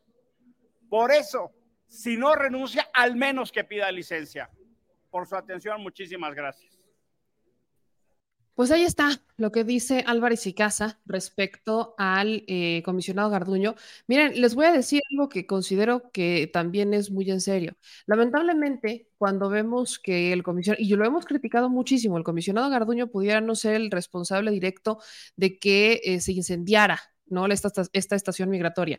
Pero el comisionado Garduño sí fue responsable de verificar que los contratos de seguridad, que todo estuviera en regla y que tuvieran las herramientas para que en las estaciones migratorias se diera una atención meramente digna. Y eso no pasó. Recordemos que el comisionado Garduño todavía está bajo una investigación judicial, eh, todavía no se disuelve el Instituto Nacional de Migración. Recordemos que el presidente Andrés Manuel López Obrador hablaba de disolver este Instituto Nacional de Migración y formar uno nuevo que tendría una visión mucho más humanista y que tendría una visión de ayuda humanitaria como tal, y ese estaría encabezado básicamente por eh, el padre Solalinde, que tiene amplia experiencia en el tema migrante, pero eso todavía no ocurre. Parece que ahí se ha frenado un poco esta situación, pero pues ya saben que desde esta trinchera le vamos a estar informando todo lo que pasa. Otra cosa ocurrió en el Senado de la República y fue que así como Claudia Sheinbaum se fue a reunir con los diputados de Morena y fue a platicar con ellos, o más bien con los diputados de Juntos Haremos Historia, que es Morena PT Verde, también ahora fue con los senadores, ¿no? Claudia Sheinbaum, que ahora es la coordinadora de los comités de la defensa de la 4T, acude a un evento, tuvo una reunión con los legisladores que conforman esos tres partidos y esto fue lo que dijeron al terminar la rueda de prensa. Básicamente están pidiendo unión, pero también están hablando de estas exigencias y el hecho de asistir tanto a la Cámara de Baja como a la Cámara Alta habla de empezar a impulsar el famosísimo Plan C. Vamos a escuchar esto en silencio. Vamos a darle el de, a desahogar nuestra reunión de trabajo que tuvimos el día de hoy con los grupos parlamentarios del, del PES, del PT, del Verde, y obviamente nuestros compañeros de Morena. Ha sido una reunión muy importante, del cual la doctora Claudia Sheinbaum nos, nos trajo un mensaje y tareas para hacer al interior de la República, que ella evidentemente eh, dará a conocer cuáles han sido sus impresiones y de lo, lo que sigue para los próximos días como la coordinadora de la Defensa Nacional por la Transformación de México. Le voy a dejar el uso de la palabra a la doctora. Tiene prácticamente eh, un tiempo eh, ya limitado. Dará espacio quizá a dos o tres preguntas para que pueda con, continuar con su agenda de trabajo. Por lo tanto, el día de hoy le dejamos el uso de la palabra a la doctora Claudia Sheinbaum. Muchas gracias.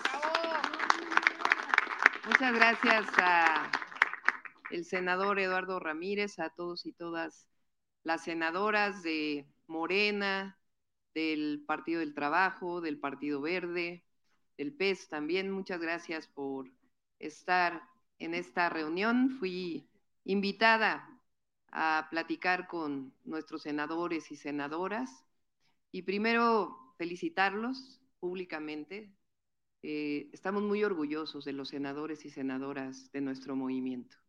Han acompañado al presidente Andrés Manuel López Obrador estos casi cinco años y han hecho reformas fundamentales tanto en la Constitución de la República como en distintas leyes que fortalecen los derechos del pueblo de México fortalecen la soberanía y la independencia, fortalecen la soberanía energética y fortalecen la independencia de México, la libertad y la democracia. Así que primero una gran felicitación de mi parte a los senadores y senadoras. Segundo, decirles que estamos muy unidos. Estamos unidos todos los dirigentes de este movimiento. Y al decir los dirigentes, me refiero a los 23 gobernadores y gobernadoras de nuestro movimiento. Ya somos 23 con la maestra Delfina Gómez, que ya está en funciones. Presidentes y presidentas municipales, eh, regidores, regidoras. Estamos unidos con eh, los diputados de todas las fracciones, con los senadores, con las senadoras, somos una gran fuerza en el país, que no solamente se manifiesta en estos puestos de elección popular, sino que además representa la gran mayoría del pueblo de México. Y hay unidad en los principios, en las causas y en el proyecto de la cuarta transformación. Eso es algo que compartimos todos y que además nos gusta decirlo y estamos orgullosos y orgullosas de esta unidad. Decirles también que el movimiento de transformación representa a la gran mayoría del pueblo de México y representa la fuerza de la razón, porque el pueblo de México quiere que continúe la transformación. Y así va a ser. Eso es lo que estamos unidos para lograr el próximo año la continuidad de la cuarta transformación de la vida pública. Cuando recibí el bastón de mando del presidente de la República para coordinar la transformación, para coordinar a nuestro movimiento, dije en ese discurso que el cierre de gobierno del presidente de la República va a ser estelar. Y va a ser estelar no solamente por los grandes cambios que ha hecho, por la hazaña histórica que ha logrado el presidente, sino porque vamos a ganar el 2024 la presidencia de la República, el Senado de la República, las diputaciones federales, las gubernaturas, las presidencias municipales. Y estamos convencidos de ello y para ello además, pues hay varias tareas que estamos convencidos todos que tenemos que eh, echarlas hacia adelante, que es el trabajo en territorio principalmente. El seguir fortaleciendo los comités de defensa de la cuarta transformación, el seguir organizando a nuestro movimiento y al mismo tiempo en la construcción pues del programa para el próximo año, que es una tarea en donde vamos a invitar a todos y a todas. Ese es el mensaje que queremos dar el día de hoy. Pues ahí está, Claudia Sheinbaum ya uniéndose con los grupos legislativos de Morena, PT Verde. También tuvo un evento en donde, eh, un evento con, con, diputados del PT, donde también la arroparon con, digamos que, con todo el grupo parlamentario del PT, particularmente de este partido. Ya la arroparon, ya la, la reconocen como tal, como su futura candidata y como se podrán dar cuenta, estamos en una super campaña anticipada de los dos bandos, ¿eh? Porque aquí los de Xochitl tampoco pueden decir que esto no es cierto ellos también están haciendo campaña, tan están haciendo campaña que hoy Xochitl fue a la Cámara de Diputados. O sea, Xochitl, que es senadora, que fue a, a trabajar al Senado, donde también reconoció lo del plagio, ¿no? Dijo que sí la pendejió. Dijo que sí la pendejó. Sí, sí la pendejé. Su, su frase fue, pendejé. sí la pendejé. Exacto. Sí, es así. O sea, Xochitl sí fue y dijo, sí la pendejé. O sea, sí acepta lo del plagio y dice que sí, que no sé qué, pero que fue tantito. Y ya hicieron, el país, hasta ya, ahorita hablo de eso, pero hasta el país hizo un análisis donde dijeron, no, no fueron solo seis párrafos, hija, fueron mucho más. Pero fueron, seis fueron ajá, no fueron seis párrafos, fueron capítulos enteros. Y de Wikipedia, Wikipedia. Wikipedia. O sea, por ahí me decían en, en TikTok, por ahí me decían en TikTok, es que, o sea, Wikipedia hasta lo usas para las tareas. Claro. Aunque esté mal, preciso. Sí, aunque tú puedas modificar el contenido de Wikipedia. Pero bueno, entonces también del lado de, de, de, de, de Xochitl están haciendo campaña. Del Senado se brincó a la Cámara de Diputados con el grupo parlamentario del PRI, para un discurso, a presentar su antepresupuesto que no se va a aprobar porque sabemos que no se requieren los votos de la oposición para aprobarlo, pero van a ser un debate intensísimo. Entonces, bienvenidas sean estos procesos políticos atípicos, que yo sugeriría nada más así, pues levemente, que en las reformas que se plantean para el plan C, sobre todo en la reforma electoral, pues ya se contemplen este tipo de procesos políticos atípicos, donde los partidos transparentemente, porque transparentemente un año antes ya están haciendo este tipo de, de, trabajos, o sea, ya están en, en, campañas plenamente, siempre lo han estado, no es algo que no ocurriera. Lo que pasa es que antes pasaba, llamémosle en lo oscurito, ¿no? todo calladito, como si, como si nadie fuera a decir nada, todos muy tranquilitos, nadie lo, lo hace público y se tenían estas reuniones en donde estaban pues todos los eh, legisladores, había una vaya, había eventos grandes, eventos políticos partidistas en donde ya empezaban a promover a sus candidatos, así fueran secretarios de Hacienda o así fueran secretarios de Relaciones Exteriores, no importaba, ya estaban trabajando de esa manera desde los partidos políticos, sobre todo lo hacía muchísimo el PRI, también el PAN. Y ahora pues los procesos son transparentes, ya no están escondidos detrás del telón, los estamos viendo y vemos y con toda claridad, pues estamos ya participando en una campaña. Entonces, sí va a ser, o sea, es desgastante para todos los que van a participar, para todos los perfiles, pero es todavía más desgastante cuando lo único que te sacan son escándalos de tu currículum, de tus casas, o sea, neta no sé cómo vamos a llegar al siguiente proceso. Ya más adelante, ya estoy a punto de hablar de Omar de García Harfuch, porque yo sé que es lo que quieren que hablemos de Omar. Sobre todo las damas. Tengo que, tengo, tengo que platicar con las mujeres al respecto de esto. Yo sé que no con todas las de este espacio, pero sí tengo que hablar con las mujeres seriamente respecto a eso. Pero ya llegó, ya llegaré a ese punto. Antes, y el señor productor me lo acaba de pasar, y con justa razón, Rocío Nalde, la todavía, todavía secretaria de Energía, eh, tuvo una entrevista con Joaquín López Doria la semana pasada. Y creo que es muy conveniente y muy prudente ponerla en tiempos donde se va a discutir el presupuesto, porque una de las grandes críticas que se tiene dentro del paquete económico es cómo es que a Pemex, ¿no? Le van a invertir tanto dinero cuando no genera, está endeudado, está en la quiebra. ¿Para qué? Ya no sirve. Y es lo que hemos estado escuchando, escuchando, escuchando, escuchando. Entonces, a reserva de algún futuro no muy lejano poder entrevistar a Rocío antes, si no es que en cualquier momento ya se va, este, de que solicite licencia para ser, eh, pues, aspirante a la gubernatura del estado de Veracruz, que sabemos que lo va a hacer. Quiero que escuchen lo que yo llamaría una cátedra, porque si alguien es capaz de dar cátedras energéticas en este país, es Rocío. Lo hizo cuando era senadora, y ahora que es secretaria de Energía, lo vuelve a hacer. Yo recuerdo, en el, ¿tú te acuerdas en el Senado cuando Rocío Nale llegaba a las comparecencias del secretario de Energía y ella sacaba y no, sí, claro. tengo mis otros datos. Y llegaba, o sea, ella fue la que puso a Pedro Joaquín Coldwell, así, en, en, así lo barrió a Pedro Joaquín Coldwell con el tema de Odebrecht con el tema de agronitrogenados, con el tema de Pemex, o sea, con lo de las gallinas de huevos de oro. Eh, todo eso, en la administración de Peña, ella agarró a Pedro Joaquín como trapeador en el Senado, en las comparecencias del Senado. También al secretario de Economía, que ahora es diputado. Eh, también lo agarró como trapeador porque el secretario de Economía en ese entonces decía, eh, pues que los mexicanos no comíamos gasolina. Entonces, ¿qué nos afectaba? Un gasolinacito, así chiquito. ¿Cuál era el problema? Es más, como no comemos gasolina, nos podemos dar el lujo de otros tres gasolinazos. Eso es lo que decía el entonces secretario de, de Economía. ¿Cómo se llamaba este chaparrito regio que hoy- ahora es diputado, que anda con sus lentecitos, que quiso ser gobernador de Nuevo León? ¿Qué es del PRI? Este, sí, sí, sí, este. ¿Cómo se llama? Siempre se me dan tan relevantes son. Se me olvida este. Usted me va a decir quién es el este. Siempre de trajecito. Sí, siempre de trajecito, siempre bien bonito. Bien bonito, bien amable. Bien cookies. Ahí andaba. ¿Qui- El que, ajá, el que era ex, lo googleo. Exsecretario de Economía. Economía. Permítame usted. Guajardo. Ildefonso Guajardo. Ildefonso Fuajardo, me dice aquí Regina. Fuajardo. Ildefonso Fuajardo. Ese mero.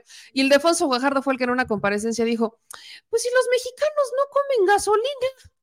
Ah, no, pues, pues, qué, qué, qué, hombre. El otro menso. Esa- es- me sacó una Andrea Legarreta. De a nosotros no nos importa porque eso está pasando en Estados Unidos. Me sacó como un este Ninel Condi del tsunami, del surimi. Me así, así sentía Guajardo en ese momento, muy Ninel Conde con el surimi.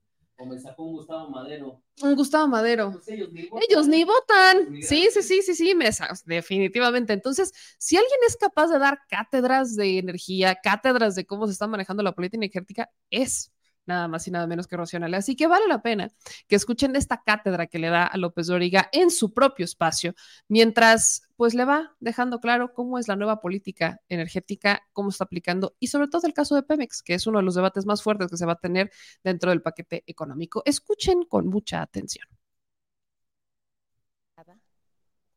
y no la hemos endeudado, no la hemos endeudado. Por ejemplo, el proyecto de la refinería de Dos Bocas es sin deuda, es una aportación Del presupuesto. del presupuesto, es una, es una inversión de- del presupuesto. Ahí vamos esto. No, pero Pemex sí tiene una deuda. No, claro, claro, es una Y, deuda. oye, ya no te hablo del pasivo laboral. Fíjate que se ha trabajado bastante bien en la disminución del pasivo laboral. Llegó a 100 mil millones de dólares. La deuda, así recibimos a la empresa. La empresa se recibió con una deuda de 100 mil millones de dólares, eh, 100, 100, 105 mil. Pero hay que voltear para atrás para decir, a ver, no porque así te la dejaron, pues vamos a seguir con el mismo impulso. Cuando estaba el presidente Vicente Fox, la deuda de Pemex era 12.500 millones de dólares. Posteriormente, Felipe Calderón deja la empresa en su gobierno al final con 50 mil millones de dólares de deuda. Y el presidente Peña Nieto deja la empresa con 100 mil millones de dólares de deuda Y hoy está.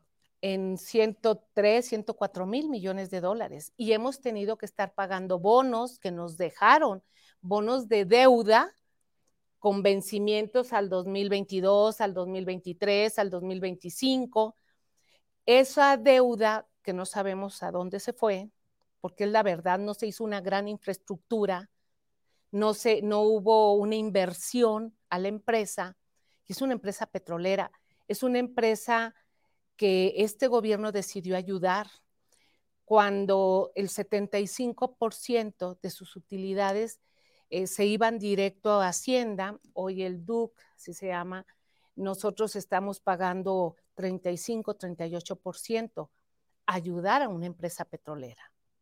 Y además, eh, la producción de gasolinas, nosotros llegamos y había dos refinerías trabajando. Desde que nosotros llegamos, la instrucción es pongan a trabajar las refinerías, vamos a invertir, vamos a meter las refinerías. Nosotros tenemos cuatro años con las seis refinerías trabajando, con mantenimiento. Eh, se compró la de Deer Park, las acciones de Deer Park y aparte la inversión de dos bocas. Entonces sí se ha hecho una política distinta, diferente y a Pemex, pues Pemex la tenemos trabajando. Eso hace una empresa petrolera. A ver, Vamos a ver. Dos bocas. Había dicho el presidente, y tú también, Sí. creo, que ser un presupuesto de 8 mil millones de dólares.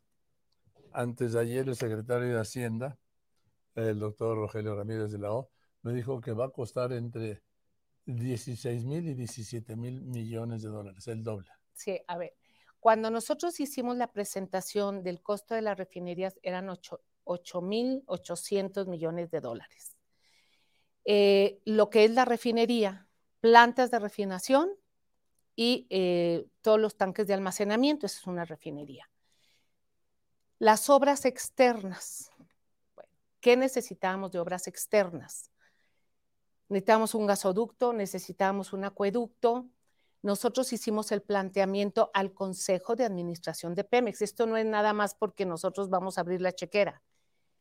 Y aparte, los 8.800 millones de dólares sin impuestos.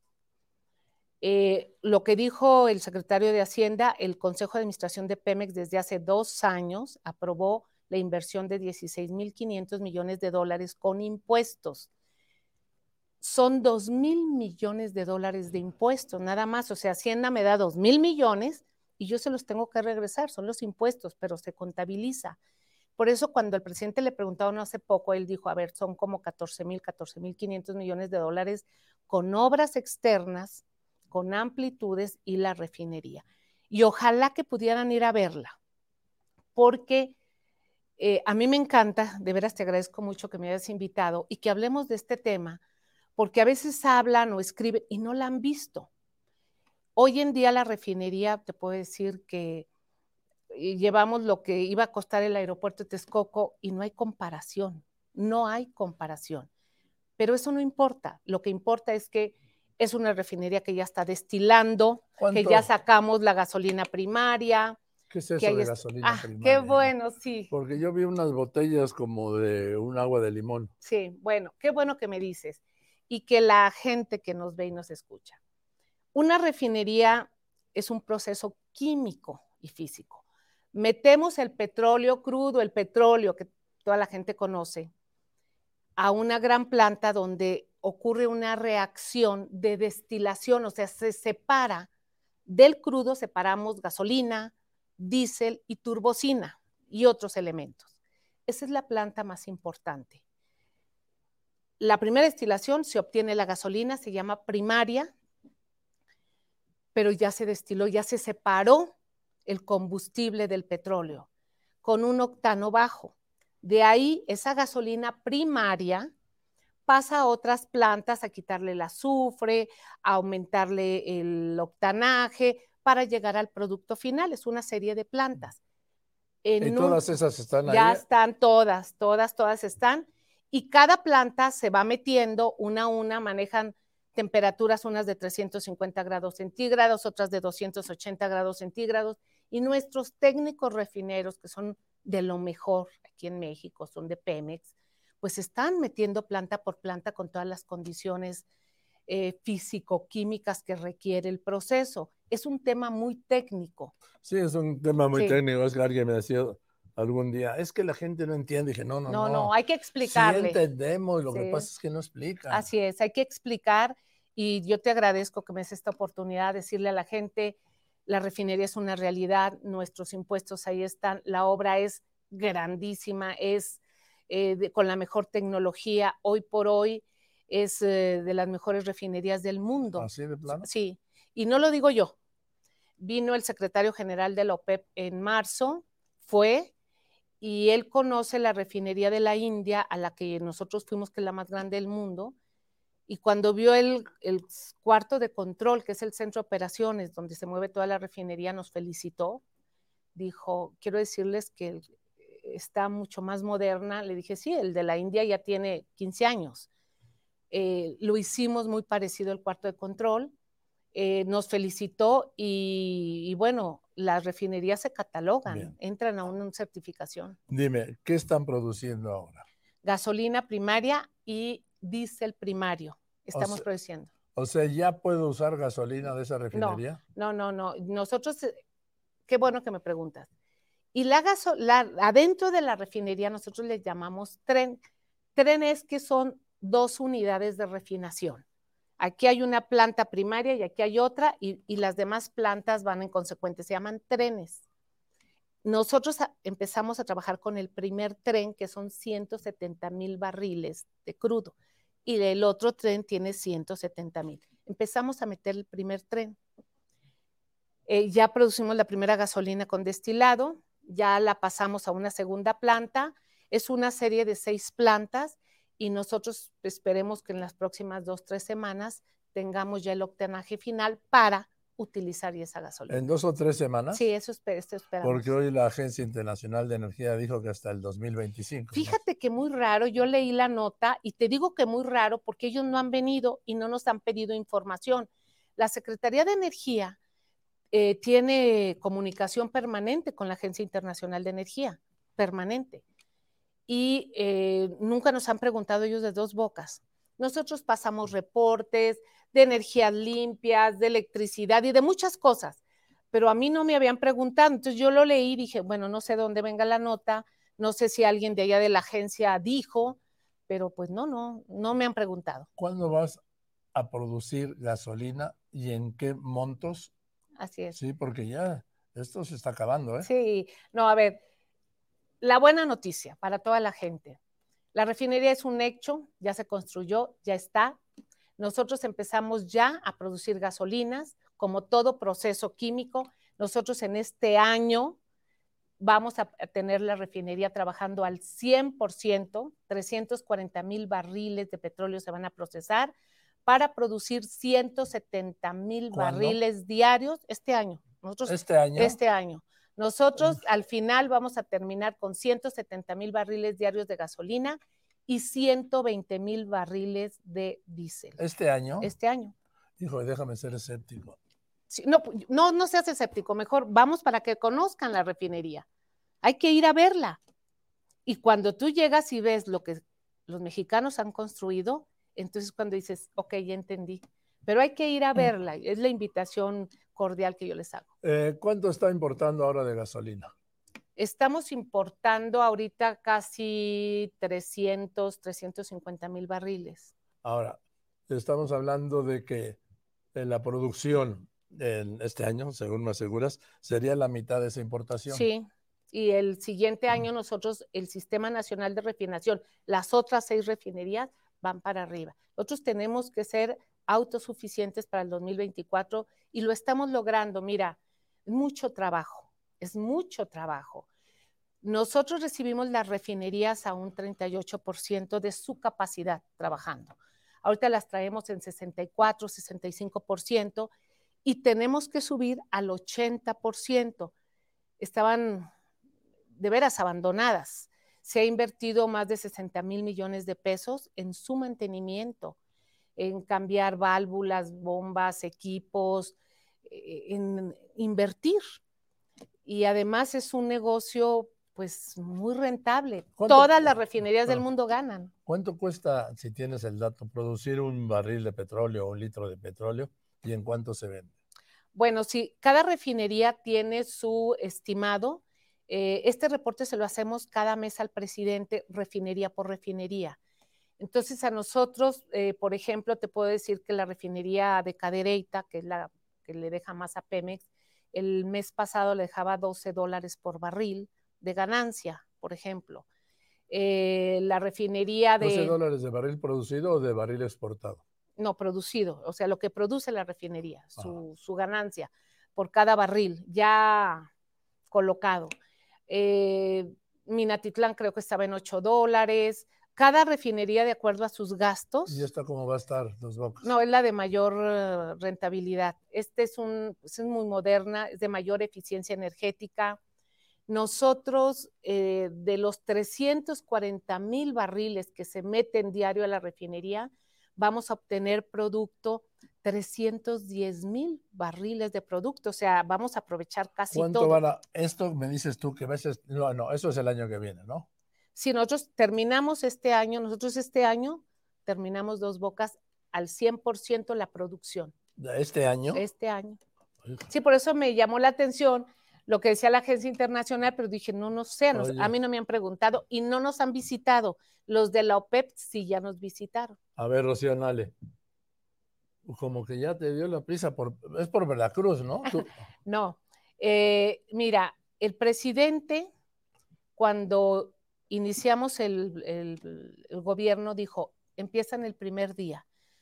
Las refinerías se tardan siete, ocho, hasta diez años en construir. Las refinerías son diferentes en el mundo.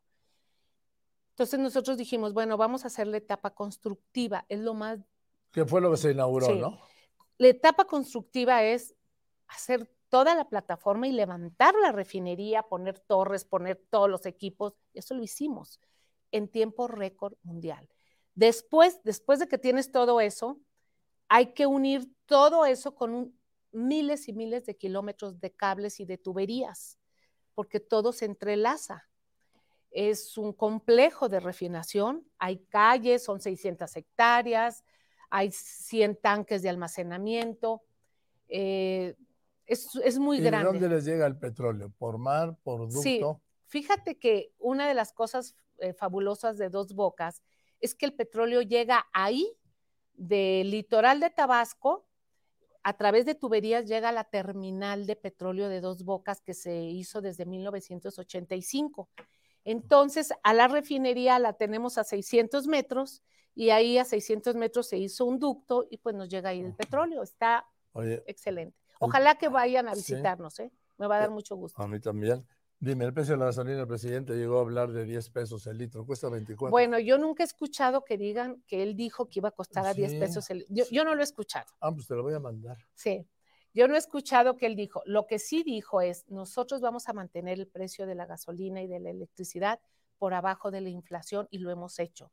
Aún con pandemia, ahí, aún con los precios del petróleo que llegamos a tenerlos arriba de 100 dólares, la gasolina va ligada con los Claro. precios del petróleo y fue cuando dijo, a ver, va un subsidio para mantener el precio de la gasolina estable y que no nos afecte eh, a la inflación, que de por sí traíamos una inflación alta en todo el mundo después de pandemia.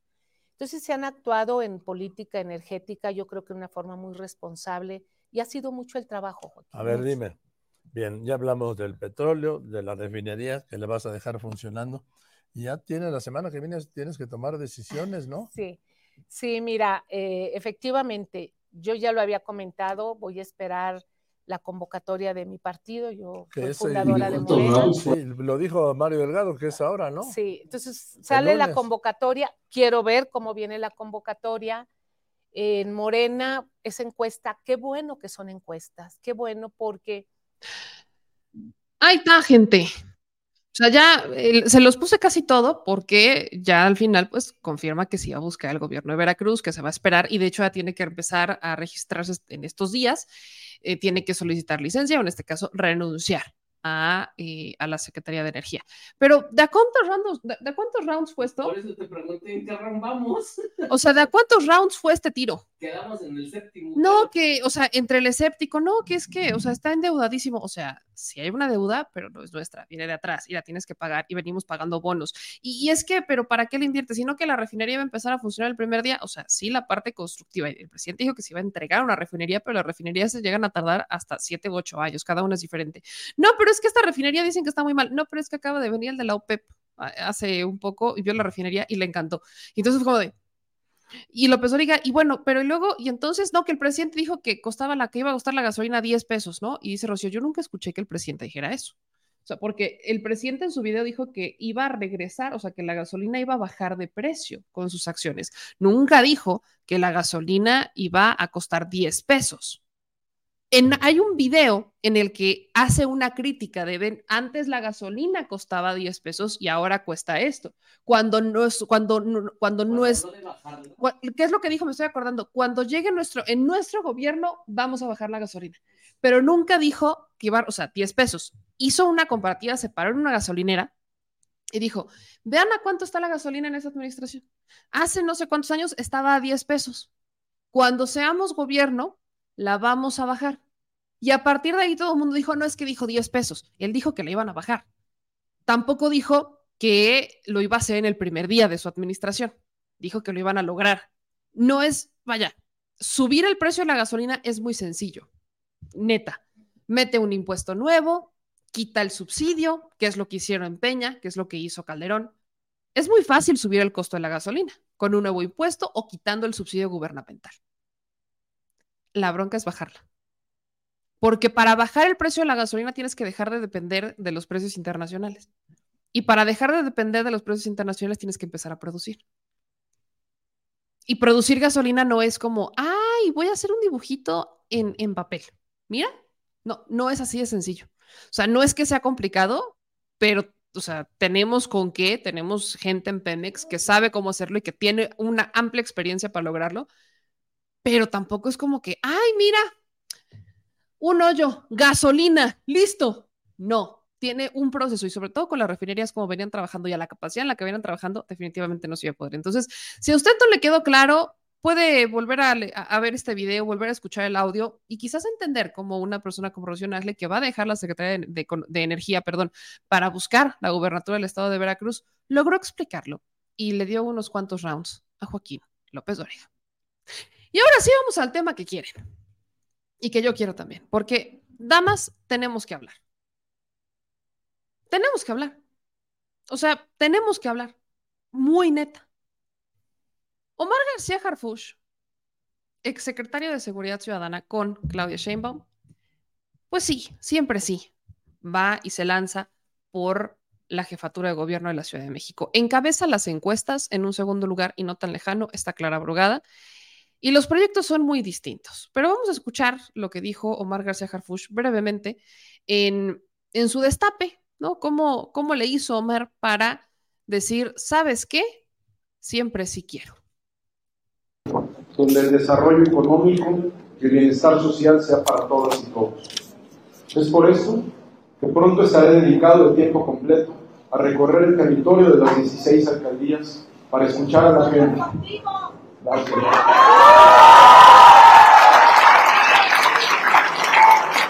las 16 alcaldías para escuchar a la gente, con la finalidad de profundizar en el conocimiento de las necesidades y demandas más sensibles de la población, para que juntos, escuchando las voces de todas y todos, podamos definir la ruta que nos guiará en el proceso de cambio que ha, impulsado, que ha sido impulsado en los últimos años.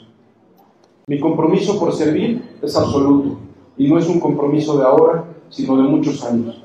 Gran parte de mi vida me he dedicado a servir a mi país con honestidad, entrega. Pues ahí está, ¿no? Que gran parte de su vida se ha dedicado a trabajar con honestidad y entrega. ¿Y quién es Omar García Harfuch, no? Porque pues quiere ser eh, gobierno, quiere ser el que encabece la jefatura de gobierno de la Ciudad de México, pero él, su trayectoria es técnica. La trayectoria de Omar García Harfuch es técnica y está especializada en seguridad.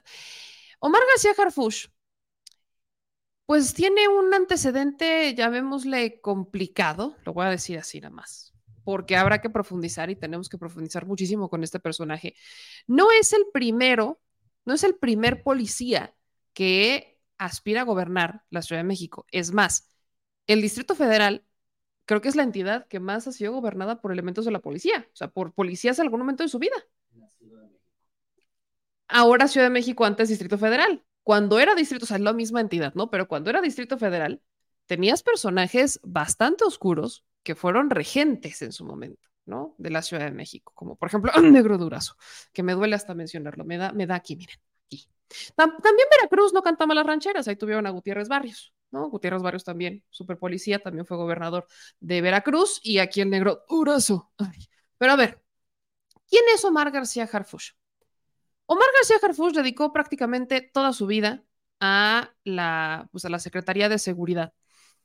Este personaje en particular empieza su carrera en seguridad pública en 2008, cuando ingresa a la Policía Federal como jefe de Departamento de la Coordinación de Inteligencia para la Prevención del Delito. Ahí estuvo hasta el 2012, cuando fue ascendido a coordinador estatal de la Policía Federal de Guerrero, donde apoyó con el despliegue de la Gendarmería. En el 2015 fue cuando toma el cargo de titular de la División de Investigación de la Policía Federal. Asimismo, dirigió la Agencia de Investigación Criminal de la PGR, ahora Fiscalía General de la República. Cabe señalar que por sus servicios como Policía Federal, él fue condecorado en dos ocasiones, 2012 y 2014. ¿Qué es lo que logra antes de convertirse en secretario de Seguridad Ciudadana? Pues Omar García Harfush estuvo involucrado en el operativo que permitió, por ejemplo, la captura de criminales relevantes en la Ciudad de México, entre los que destacan líderes de la Unión Tepito y de la un, anti-unión, que es el jamón y el tortas. ¿Qué nombres escogieron? Pero ok, y más cuando los detienen. ¿Y ¿A quién detuviste? Una torta de jamón. Sí, una torta, tor- al, al tortas y al jamón. Ay, al tortas y al jamón. Bueno, esto fue cuando formaba parte de la Policía de Investigación de la PGR. Otro hecho relevante de Omar es que estuvo presente en la detención de Damaso López Núñez, alias el licenciado, que fue extraditado a Estados Unidos y declaró en contra del Chapo en el famosísimo juicio del Chapo. Esto cuando formaba parte de la Agencia de Investigación Criminal. Él eh, nació en Cuernavaca, Morelos. Sus padres son Javier García Paniagua, ex dirigente del PRI, y la actriz y cantante María Harfush, conocida como María Sorte. Él es licenciado en Derecho y en Seguridad Pública. Ambas carreras las estudia en la Universidad del Valle de México. Tiene cuarenta y tantos años, 41 años. Jovenazo, de verdad. Eh, ambas carreras, ah, tú ya estás un par de añitos más arriba. Dos, tres, menos, cuatro, cinco, seis. Bueno, eh, tiene un, eh, pues tiene especializaciones en el extranjero. Uno de ellos fue un diploma senior executive en National en International Security que tomó en Harvard. ¿Ok? Y otro de los cursos que tomó fueron seminarios para el desarrollo de agentes del orden del gobierno de la República Mexicana, que impartió el FBI en Virginia, y el curso de Narcotics Unit Commanders Course de la Agencia Antidrogas de Estados Unidos. Es más o menos así, solamente me estoy yendo encimita, porque en la historia de Omar García Harfush hay un claro episodio de García Luna. O sea, hay un, hay un tomo en el que pues trabajaron en la misma agencia, trabaja, pues trabajaron en la misma dependencia. Es más, García Luna era el jefe. Sí, pues estaba más chavo. Estaba más chavo, todo lo que tú quieras. Sí, entonces eso tendremos que profundizar. Estamos entrando en esto, pero sí quería que ustedes, Hay pues, que ver también qué tanta, qué tanta decisión, este, peso tenía dentro de la corporación cuando pasó eso. O sea, hay muchas cosas que, o sea, solo me estoy yendo por encimita con el caso de Omar porque también estoy involucrado en hechos eh, que fueron, pues, muy, muy dolorosos para el país, en acontecimientos en donde habrá que delimitar hasta dónde fue su participación. Y para eso le pido al señor productor que nos ayude con una entrevista porque el único que va a poder aclarar eso es él. ¿no? Y lo hemos estado buscando, pero se reserva el derecho a ser entrevistado. Se reserva el derecho de ser entrevistado. Y eso es lo que me preocupa, porque ahora busca ser jefe de gobierno. mejor a su mamá. Su, ajá, ay, búscame a su mamá, háblale a su mamá. Lo voy a acusar con su mamá, con María Sorte. Es más fácil que le marques a su mamá y que yo pueda entrevistar a su madre, para que su madre me pueda dar algo. Sí, búscame a su madre, búscame a su madre. Con todo respeto, vamos a buscar a la mamá de Omar García Harfuch, o sea, María Sorte. Pero eh, Omar no puede, miren, no podemos, yo hablo, no podemos culpar a los hijos por los crímenes de sus padres, en este caso no María Sorte, sino Paniagua. Eh, no podemos eh, profundizar y decir es que me voy a meter el dedo en la llaga porque él es culpable sin conocer su versión de los hechos. No lo voy a hacer, aunque yo sí cuestiono profundamente que hoy se destape. ¿Por qué lo cuestiono? Porque Omar García Harfuch defendió a muerte su cargo como secretario de seguridad. Una de sus frases es que como jefe de la policía no puedes tener dobles agendas. Esa fue, ese, justo ese fue el discurso con el que Omar García Harfuch agarra y dice, voy a dejar la, eh, la Secretaría de Seguridad Ciudadana. Como secretario de Seguridad, y tal cual dijo, como secretario de Seguridad, no, como jefe de la policía, no puedes tener dobles agendas. No puedes. Yo estoy totalmente de acuerdo, no puedes tener dobles agendas. ¿En qué momento dejamos el, el tema eh, técnico? ¿En qué momento dejamos el cargo técnico y político, más técnico, por uno político? Y sobre todo cuando en la Ciudad de México tenemos, pues, antecedentes que cuando los policías gobernaron no, no, no, nos fue tan bien. El último que no fue policía, pero sí estuvo muy vinculado, fue Mancera, procurador. Mancera estuvo en la PGR. ¿Cómo nos fue cuando Mancera estuvo en la PGR? Ahora te voy a decir una cosa, tampoco fue policía, pero para mí hizo muy buen trabajo Marcelo Ebrard como secretario de Seguridad. Y que Marcelo no tiene nada que ver con no secretario de Seguridad. O sea, pero, y que, pero fue secretario. Ahora, para mí, yo lo dejaba ahí. Es que cuando no Harfush, cuando Harfush, o sea, sale de la Secretaría de Seguridad, que es cuando ya Claudia gana la, la encuesta, muchos pensamos, a ver, que se lo iba a jalar para hacer un proyecto de, pues, de, de proyecto de seguridad a nivel nacional. Muchos pensamos eso. Obviamente la lectura no fue la correcta, porque sí había otros que decían, es que Omar es el que está encabezando las encuestas. Quiero leerles este hilo de Álvaro Delgado, porque obviamente hay muchas cosas que yo, a mí no me tocaron vivir, pero creo que vale la pena recurrir a quienes, y no porque le esté diciendo Álvaro otra cosa, ¿verdad? Pero vale la pena recurrir a aquellos que sí les, pues que traen más ese antecedente histórico. Yo me acuerdo mucho de- del caso de Durazo, porque sí tengo, digamos que, conocidos muy cercanos a la administración de Durazo o al papel de Durazo eh, como superpolicía, ¿no? El famosísimo negro Durazo.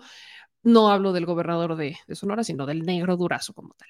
Pero quiero leerles este hilo. Dice Álvaro, el anuncio de Harfush de buscar la candidatura de Morena a jefe de gobierno de la Ciudad de México debe concitar una deliberación abierta y sincera sobre si ese rumbo quiere la izquierda y Sheinbaum para México. No es nada más la capital, es el futuro del país. No objeto la biografía familiar de Harfush. Él no tiene la culpa de que su abuelo, Marcelino García Barragán, haya sido secretario de la Defensa en la matanza de Tlatelolco, ni que su padre, Javier García Paniagua, haya sido director federal de seguridad en la Guerra Sucia. Pero Harfush es policía. No lo digo de manera peyorativa, al contrario. Urge la profesionalización de las policías. Lo que planteo es discutir si lo que México requiere es, desde la izquierda, un jefe de gobierno y un futuro presidente con perfil policíaco de ideología incierta. La izquierda optó en 2012 por un perfil policíaco con Marcela. Y según yo, algo análogo no necesita México, sino un hombre o mujer con un definido y acreditado compromiso con un proyecto de nación en el que Claudia Sheinbaum sea el, el relevo del presidente López Obrador. Una última cosa, Harfush está amenazado de muerte y ya sufrió un atentado, que como jefe de la policía tuvo que vivir en un búnker. ¿Cómo hará campaña? No exponiéndose él y sobre todo no exponiendo a las personas que aspira a gobernar y proteger. Ojalá se analice bien. Álvaro plantea un escenario en donde, insisto, no podemos culpar a Omar de su familia, de lo que hicieron sus papás, sus abuelos. No podemos. Pero él sigue con una tradición cercana a la policía. Trabajó muchos años en la policía hasta la fecha. Y deja el cargo para buscar, ahora sí, acercarse a la gente. Harfush estuvo, o sea, yo no sé cómo le van a hacer en la logística de las, pues de, de, de la campaña, porque sí, aunque es un esquema diferente al nacional, Omar está anunciando, y lo acaban de escuchar, que va a empezar a recorrer las alcaldías. Omar, como secretario de seguridad, tuvo buenos resultados. En su estrategia, desde que entran hasta que se va, lograron reducir más del 55% de los delitos de alto impacto en la Ciudad de México, 60% de los homicidios dolosos, 50% del robo de vehículo con y sin violencia. O sea, los resultados de Harfush como secretario de Seguridad en los problemas del fuero común que, que, que le toca resolver a una ciudad o a un estado o a un gobierno, la neta lo hizo bien. Pero porque es técnico. Pero porque sabe lo que hace, o sea, está reflejando sus estudios. No es lo mismo ser secretario de seguridad y tener buenos resultados a enfrentarte con problemas como movilidad, que son los problemas más grandes que tiene la Ciudad de México, la movilidad. Problemas. Pero que sí le correspondería, ¿no? Sí y no, porque, o sea, le toca la parte de tránsito y demás, pero el diseño de programas o el diseño de estrategias o el diseño de infraestructura para modificar la movilidad es, es otra área. No digo que lo tengan que hacer él, pero no es lo mismo. No es lo mismo sortearte problemas, por ejemplo, con el cartel inmobiliario. Si es abogado y lo que tú quieras, pero no es lo mismo. No es lo mismo sortearte problemas de cómo vamos a repartir programas sociales o qué programas sociales vamos a crear. No es lo mismo sortearte problemas como eh, desabasto de agua, por ejemplo. No es lo mismo sortearte problemas como vamos a hacer nuevas universidades, tenemos jóvenes que no están estudiando. No es lo mismo. Si bien uno de los problemas grandes que tiene todo México es la seguridad, no lo es todo porque no solamente con operativos vas a resolver el problema si no resuelves las causas. Y eso es algo que ha dejado muy claro Andrés Manuel López Obrador. Algo que si comparamos con Clara en Iztapalapa, sí se ha logrado. Ahí les va, solo esta comparativa muy por encimita. Clara Brugada que es la segunda, o sea, eh, eh, los que encabezan la encuesta en la Ciudad de México es Harfush y le sigue Clara. Clara, que no es un perfil técnico de seguridad, logró que Iztapalapa pasara de los primeros lugares de incidencia delictiva al lugar 21. Lo bajó. Lo echó, y estoy hablando de Iztapalapa. Una de las alcaldías que, y no lo digo de manera peyorativa, pero la ven, o sea, nos burlamos, es Iztapalacra, como Ecatepunk. O sea, ya lo vemos como pueblo mágico, pero porque entras y sabes que vas, es muy probable que salgas sin nada. Entonces, es, esa es la percepción, ese es el estigma que cargan lugares como, por ejemplo, Iztapalapa. Y Clara Brugada logró cambiar ese estigma. O sea, todavía se llega a tener, pero cuando te plantas en Iztapalapa, ves un escenario completamente diferente. Están las famosas utopías, están este, el tema de los dinosaurios, o sea, volvió Iztapalapa un lugar en donde se puede vivir dignamente.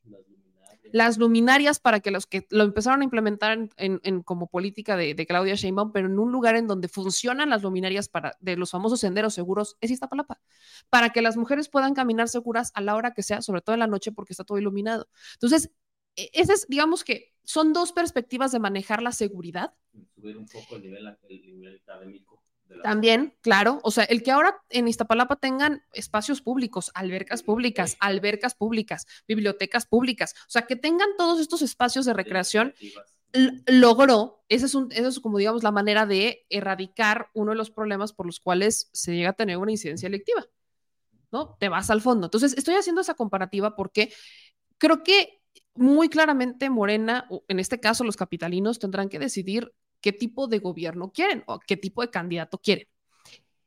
Sobre todo, y, y quiero ser todavía más enfática en esto, porque a Omar, cuando Sandra Cuevas dijo que Omar García Harfuch encabezaba las encuestas porque estaba guapo, yo me burlé. ¿Me burlé o no me burlé? Sí, claro. Me burlé épicamente. Pero, mi gente chula, no, no quiero decir que es por eso, pero vean nada más cómo llegó Harfush.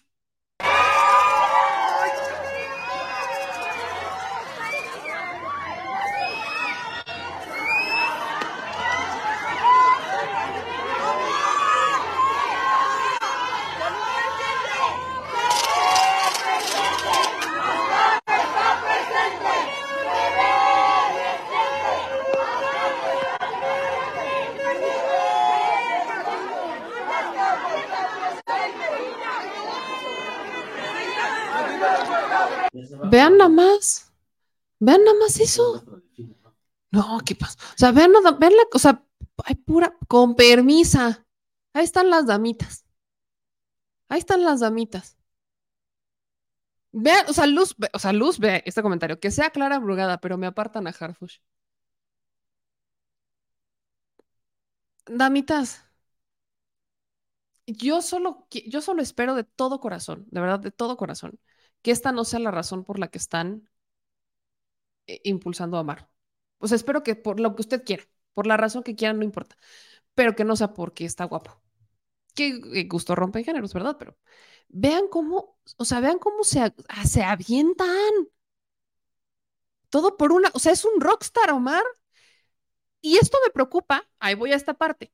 Si Omar tiene esta popularidad y ya sufrió atentados, o sea, lo traen en la mira, sí me preocupa cómo van a ser la logística de las campañas. Porque si tiene tanta gente ahí que lo está rodeando, es un, es, es un blanco. O sea, es completamente vulnerable. Completamente vulnerable. Ahí sí me atrevo a decir que corre más riesgo él que el mismo presidente de la República. Corren porque a él sí ya la, han- o sea, él sí ha sufrido atentados. El presidente, pues gracias a Dios todavía no, y espero que no. Pero Omar sí. O sea, yo sí lo veo cómodo como aspirante y todo, pero pues, eh, ¿cómo, cómo va a ser la logística de la campaña de Omar? Sí me preocupa. Va a tener, o sea, va, va- va- va a armar un desplegado, un, un mega operativo para que lo puedan cuidar, lo puedan flanquear, sobre todo si va a las alcaldías enemigas. Sí, sí es, sí es algo que me preocupa. Ahora, quiero que vean esta otra escena, ¿no? Ya le dieron su peluche. Sí, no, espérate, ese no era el video, pero sí le dieron su peluche, vean, ahí está el jarfuchito. No, no no se le dieron un peluche, ve, ahí está el peluche, le dieron su jarfuchito. Ahí le dieron su jarfuchito, su peluchito, ahí está. Vean, nomás le dieron el jarfuchito. Y todos, o sea, es un rockstar, o sea, llega como rockstar. Y la que me encantó, definitivamente es una señora que dice que se lo va a agarrar a besos.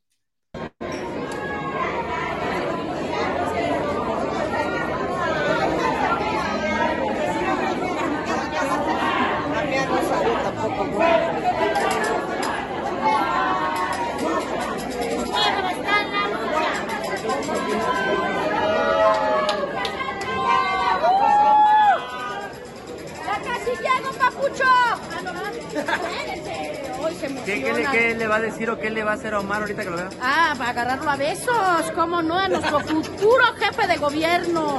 Aquí presente, Miguel Hidalgo.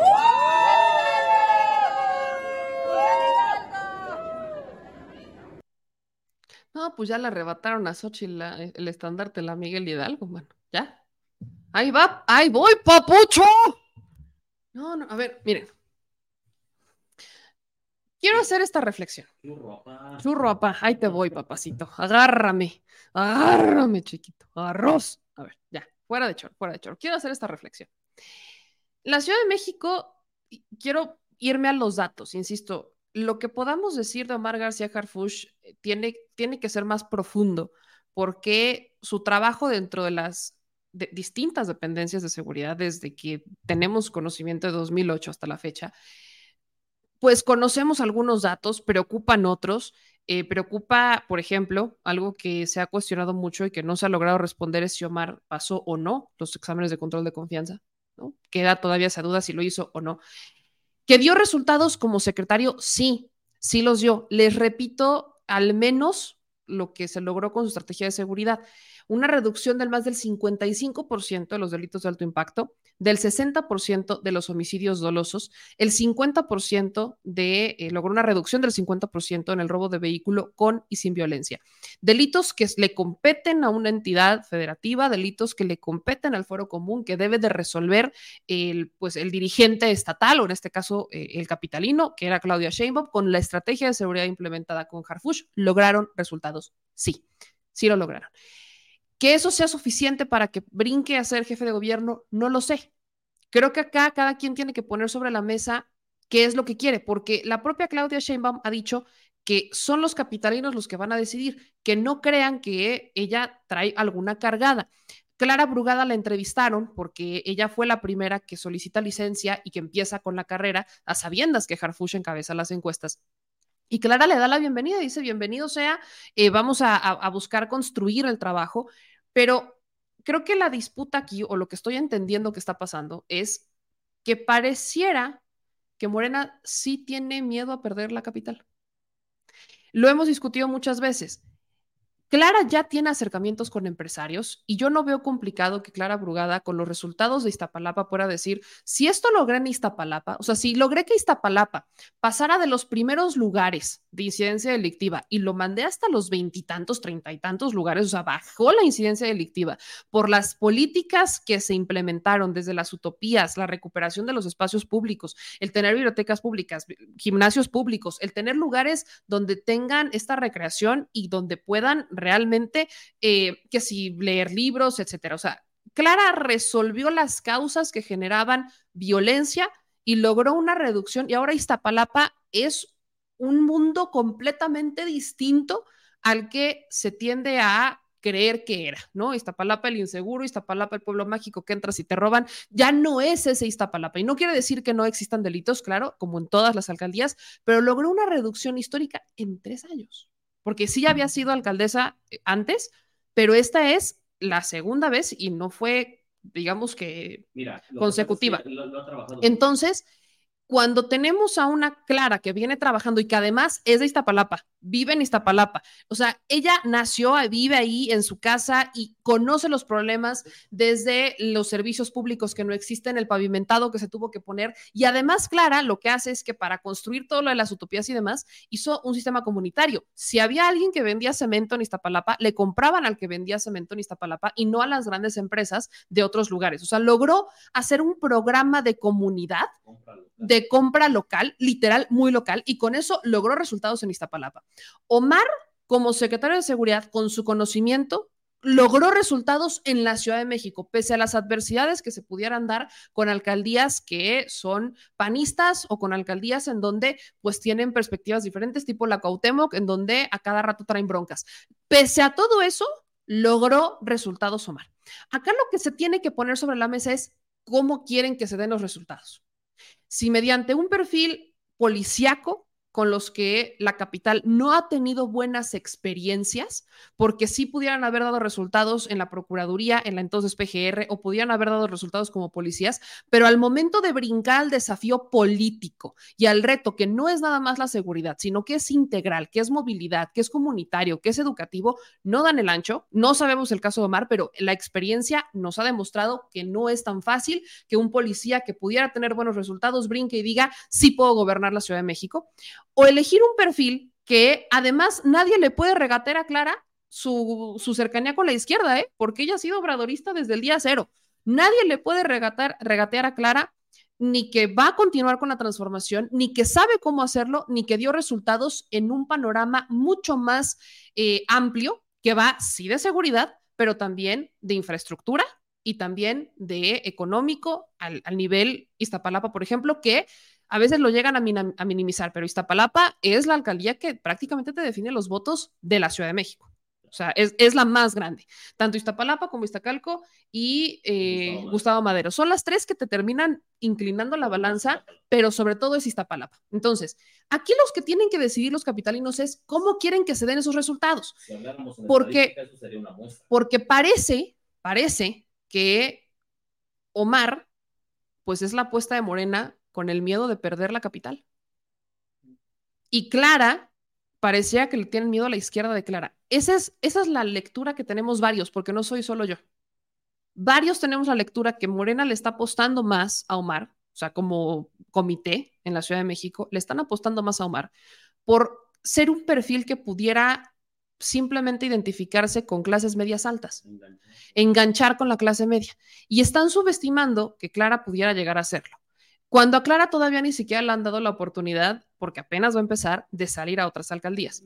Ya tiene convenios con empresarios y demás. Entonces, aquí lo que se tiene que decidir en la Ciudad de México, que no lo tiene que decidir el comité, lo tiene que decidir la gente de la Ciudad de México, es cómo quieren llegar a esos resultados. Porque los dos dieron resultados, sí. Los dos tienen su perfil, los dos tienen cómo hacerlo. Pero, ¿cómo quieren llegar a esos resultados? Porque espérense, por ahí se ha estado rumorando que también se va a destapar Gatel. Entonces, otro técnico. Gatel, que también dio resultados, eh, pero en otro tema que es médico a nivel nacional, y que defendió su papel técnico de que él no era un político, lo mismo que hizo Harfush en algún momento, que él no era político, que era técnico, eso mismo hizo Gatel. Y parece que Gatel también se va a destapar. Entonces, tenemos perfiles técnicos que quieren gobernar la Ciudad de México.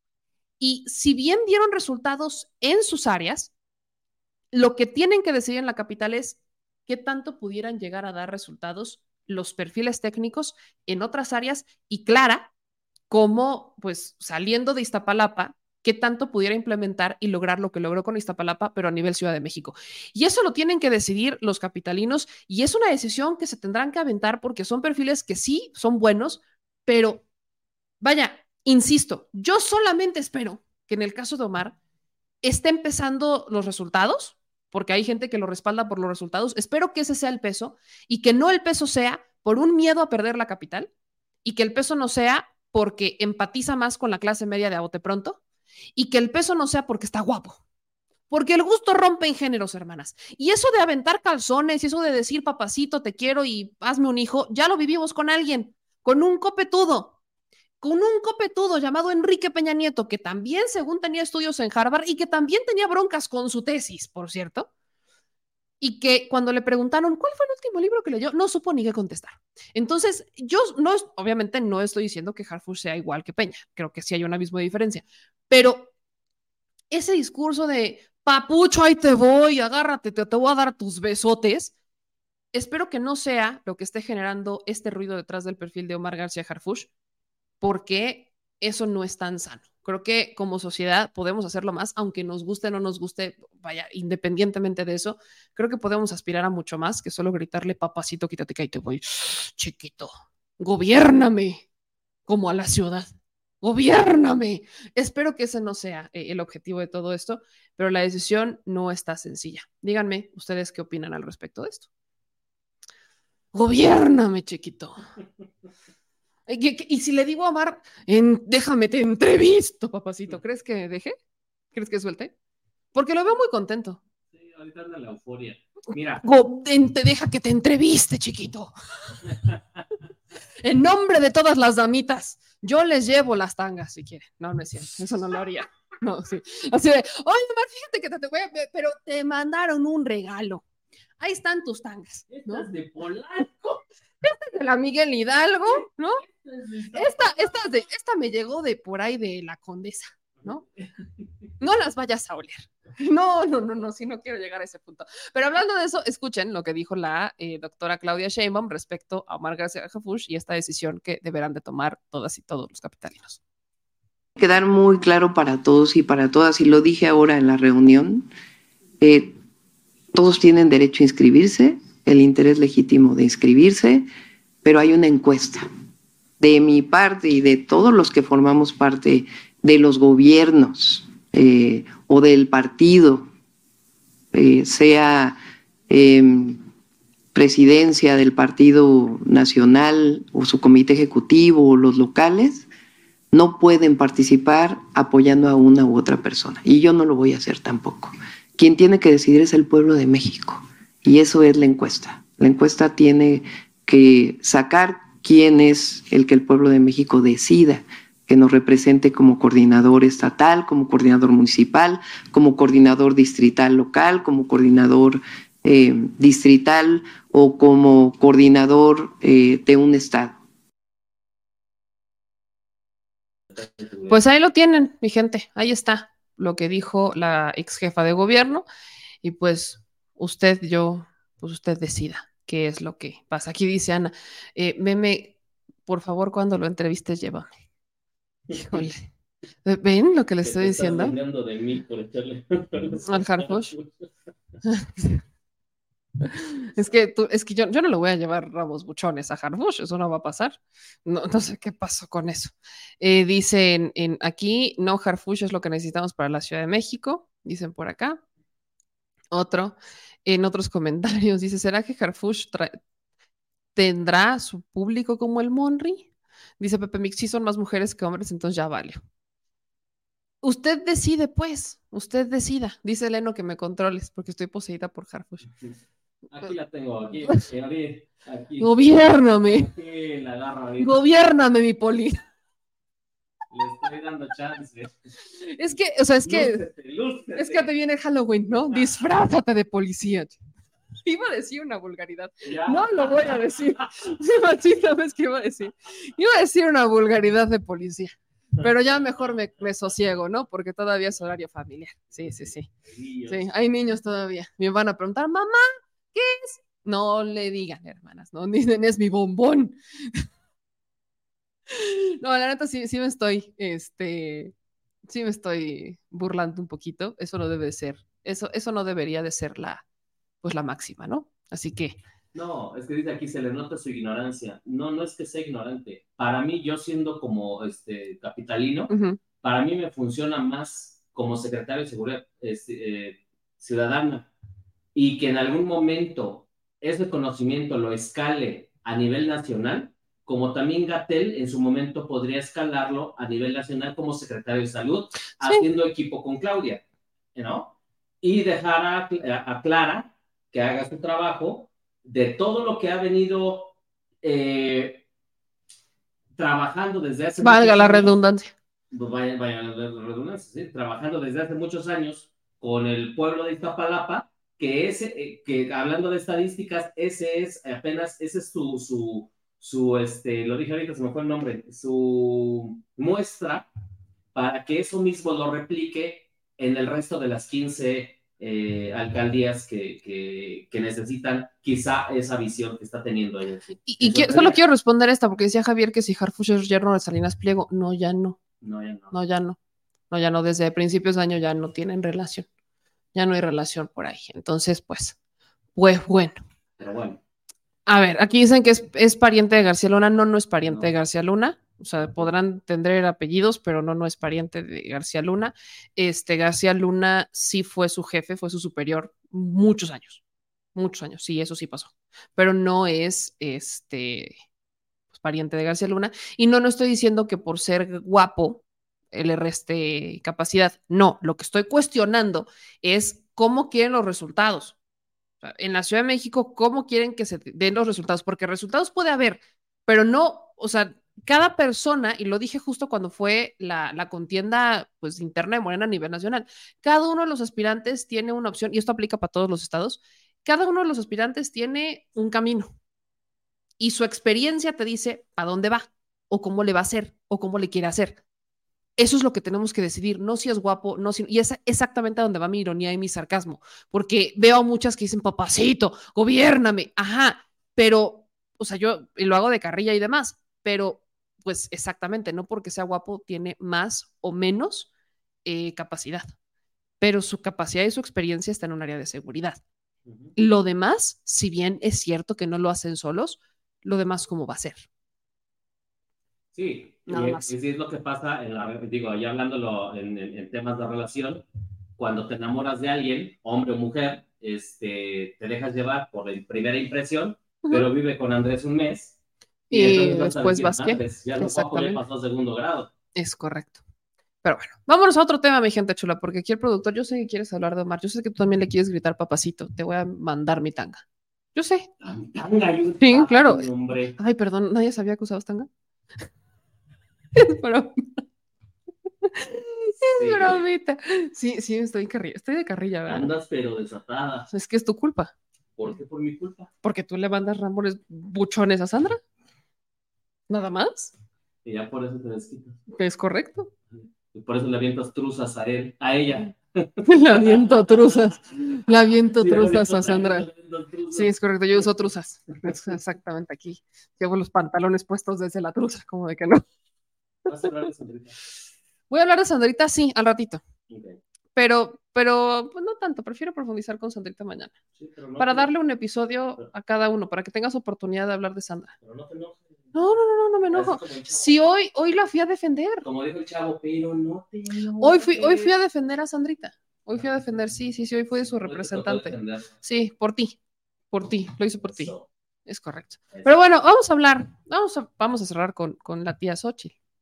Sí. ser inteligente. Vamos a cerrar con la tía Xochitl. No, fíjate que lo que hizo Xochitl no es muy inteligente. No, no, Pero no. a ver, ¿qué pasa con Xochitl? Seguimos con el tema del famoso plagio. El diario El País, el día de hoy publica una nota y quiero empezar con esta porque Xochitl ya lanzó su video de espérense. El diario El País publica la siguiente nota. El plagio de al menos seis párrafos en el trabajo de titulación de Xochitl Gálvez sacude la campaña presidencial en México. La senadora obtuvo un grado de ingeniería en computación por la UNAM en 2010 con un reporte de prácticas profesionales en el que copió, sin citar, párrafos de textos ajenos. Una revisión del país encuentra más de una decena de plagios. Ahí les va. Dice así. El documento en cuestión es un informe de actividades profesionales, una de las varias modalidades de titulación avaladas por la UNAM, más allá de la tesis, que es una investigación de largo aliento y más demandante. Galvez, que por entonces tenía 47 años, presentó el trabajo Diseño de Edificios Verdes e Inteligentes ante la Facultad de Ingeniería de la UNAM y fue asesorada por la profesora María Jaquelina López Barrientos. La senadora reconoció en un video el martes que tomó, sin citar algunos párrafos, pero minimizó su gravedad. Cito, son seis párrafos de 77 hojas, donde lo importante es la experiencia profesional. El escándalo pega de paso a la UNAM, que todavía no logra salir de la crisis institucional que le causó otro caso de plagio académico de altos vuelos, que fue el de la ministra de la Suprema Corte, Yasmín Esquivel. La Casa de Estudios anunció el miércoles que el asunto va a ser analizado por el Comité de Ética, misma instancia que evalúa el plagio de Esquivel. La primera denuncia de plagio de Galvez fue divulgada en Twitter ahora X, donde usuarios detectaron algunos ejemplos y los compararon con los documentos originales. El ejemplo más referido en la red es un párrafo extraído del Programa Especial de Cambio Climático 2009-2012, publicado en el Diario Oficial de la Federación, que Galvez no citó. La senadora habló de este caso en su video de respuesta, también sin darle mayor importancia. Cito. El título lo obtuve por experiencia profesional y ese título se obtiene presentando casos prácticos que acrediten que tienes experiencia como ingeniera. Lo que yo presenté fue un informe donde se toman algunos párrafos, por ejemplo, del programa de cambio climático de gobierno, pues es obvio que estoy refiriéndome al programa de cambio climático. Este miércoles, la senadora matizó y reconoció que debió haber citado la fuente. Dijo, sí la pendejé porque debía haber puesto de dónde era, la verdad. ¿Qué hizo el diario El País? Procesó el trabajo de titulación de la senadora mediante Turnitin y halló más coincidencias con textos sobre informática no referidos en bibliografías ni en notas al pie. Por ejemplo, cuatro párrafos sobre el protocolo Modbus fueron extraídos de un artículo de Wikipedia publicado en 2005. La autora tomó al menos seis párrafos con ligeras variaciones sobre las características de los edificios inteligentes del informe anual Programa de Investigación Aplicada ITCA FEPADE 2007 de la Escuela Especializada en Ingeniería de Santa Tecla, El Salvador. Y aquí está. el propio es el diario El País. Aquí está el diario El País, ¿no? Poniendo la comparativa de cómo está todo esto copiado. Otro ejemplo es un párrafo sobre el control de procesos industriales copiado de un trabajo del ingeniero Javier Eviel Barrios de la Universidad de Pamplona de Colombia. También hay una coincidencia en un párrafo sobre las ventajas de los PLC, que son equipos para automatizar procesos, entre el trabajo de Galvez y la tesis automatización en la máquina de empacado de jabón de tocador, sustentada el mismo año 2010 por tres alumnos del Poli. La copia sin debida citación también abarca las imágenes usadas por la senadora, al menos en un caso. Este periódico halló el uso de un diagrama sin crédito. Se trata de una imagen en la página 46 del trabajo de Galvez que muestra un software de configuración de horarios que la autora tomó de una guía de usuario para un programa informativo de calendario. Y aquí está el diagrama. Ahí va. Copy-paste. Miren, la UNAM ya emitió un pronunciamiento en donde Graue dijo que se va a analizar el plagio. Cito a Graue, ante las recientes publicaciones en algunos medios de comunicación y redes sociales, aludiendo a la presunta falta de integridad y honestidad académica en la presentación del informe escrito correspondiente al trámite de titulación por trabajo profesional de Berta Xochil Galvez Ruiz. El rector de la universidad, Enrique Graue, Graue, pidió al director de la Facultad de Ingeniería, José Antonio Hernández Espriu, turne el asunto tanto al Comité de Ética, como al Consejo Técnico de la entidad a fin de que realice un análisis correspondiente. Quiero dejar muy claro que sí es cierto, no es una tesis, pero es el trabajo de titulación de Xochitl. ¿Ok? Así tal cual. Es el trabajo de titulación de Xochitl. Y es ahí en donde la riega, porque Xochitl Galvez lo ha estado minimizando. El famoso video de, pues sí, sí la pendejé, aclaro, no es una tesis, es un informe, un reporte. Mi título es por experiencia profesional, no por un escrito. Si la falta de referencias en 2 o 3% del texto es suficiente para anular mi título, acataré la decisión de mi querida UNAM y volveré a presentar un nuevo trabajo para titularme. No me asusto ni me rajo. Ya han querido demoler mi casa. Ya dijeron que no soy indígena, que no soy empresaria, que no vendí gelatinas. Ahora que no soy ingeniera. Mañana van a decir que no soy mujer, porque huevos tengo y vaya que muchos. Síganle, estoy lista para 256 ataques más. Ok. Esta misma Xochitl, tres doritos antes, se aventó este, déjeme ver si es este video, se aventó estas dos declaraciones. Esta fue la primera en el Senado. ¿Qué considera que sean una mala citación, un error? Seguramente el del gobierno está muy claro en el proyecto que es la política pública. Así lo dice. Y obviamente pues se copia la política pública en materia ambiental, cambio climático. Ese pues se, se copia tal cual porque esa es la política pública del gobierno. Pero no tendría que ir citada. Pues como decía política pública, pues este era claro que era la política pública del gobierno. A lo mejor fue un error. Yo digo que realmente eh, es un tema eh, pues de hacer grande algo que es sencillo, pero aquí estoy, voy a seguir. Ese, como decía política, pues yo entendí que era política pública, ¿no? Pues público, pues era, pues es correcto, es público de todos, no tienes que citar, porque es público, ¿no? O sea, yo desde que estaba en la primaria me obligaban a citar con APA. Y, y las maestras se ponían bien ponquis cuando no citabas con APA. Sea, y, bien ponquis, no podías entregar una tarea que no tuviera cita en APA porque, hijo de tu Pink Floyd, así fuera tu cita el rincón del vago, tenía que ir citado en APA. Ahora, Xochitl se está basando exclusivamente en el documento de gobierno, pero Wikipedia, ¿en serio? Esta es la misma Xochitl que reconoce que sí la pendejeó. Bueno, no es una tesis como tal, sin embargo, sí hay ahí algunas cosas que fueron copiadas y no citadas. ¿Por qué sucedió esto? La mayor parte de los temas son técnicos, describen equipo, eh, son sacados de manuales técnicos. Eh, un tema es la política pública del gobierno federal, que se aclara que es la política en materia ambiental. Y pues un tema, pues sí, la pendejé, porque debía haber puesto de dónde Qué bueno que reconoce que sí la pendejeó. Pero quiero hacer este análisis todavía más claro. No, no es una tesis. No, no, no. El trabajo de Xochitl Galvez con el que estamos en disputa por la que si plagió o no plagió, que sí, evidentemente hubo un plagio y que lo reconoce y que hasta ya dice que sí la pendejeó. No es una tesis, pero es su proyecto de titulación. O sea, es, es el informe que presentó para titularse. Es el informe que acredita su experiencia como ingeniera en computación.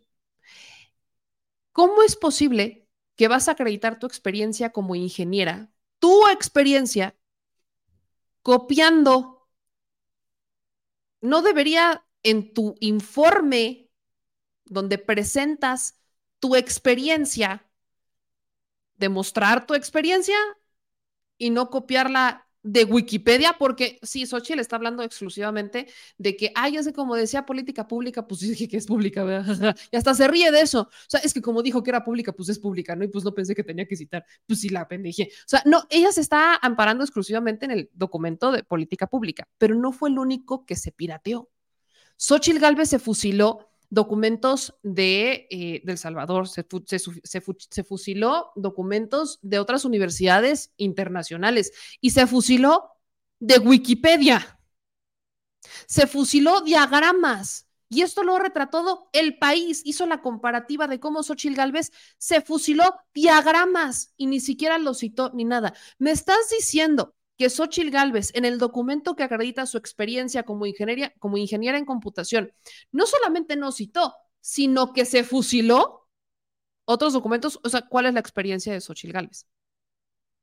¿Y ven cómo se enreda sola? Se enreda solita. O sea, la experiencia de Xochitl Galvez como ingeniera en computación se termina enredando sola cuando pues, su experiencia es fusilarse documentos. O sea, vaya, porque no es nada más citarlo y ya. Y esto le pega sobre todo a la UNAM, porque no es el primer caso donde vemos que se han fusilado otros textos. También estuvo el de Yasmín Esquivel. A ver, Yasmín Esquivel lo hizo.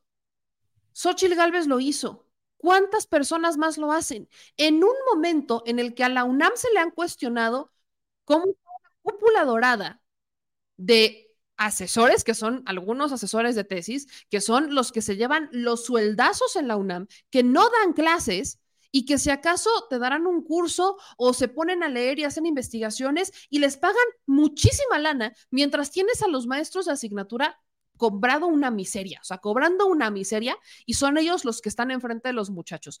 Y me estás diciendo que en medio de toda esta crisis, la máxima casa de estudios en México. Vuelve a ser señalada porque uno de sus tutores no se dio cuenta que estaban fusilando, que no hubo un cuidado extremo. En la citación de un proyecto de titulación, llámese tesis, llámese informe de resultados o de experiencia, el nombre que le quieran poner, el documento con el cual te entregaron tu título, te lo fusilaste. Y en el caso de Xochitl, o sea, en el caso de una tesis es un tema de investigación, ¿no? Una tesis es una investigación muy profunda en donde expones un tema y explicas por qué ese tema es importante y te metes a fondo y lo investigas.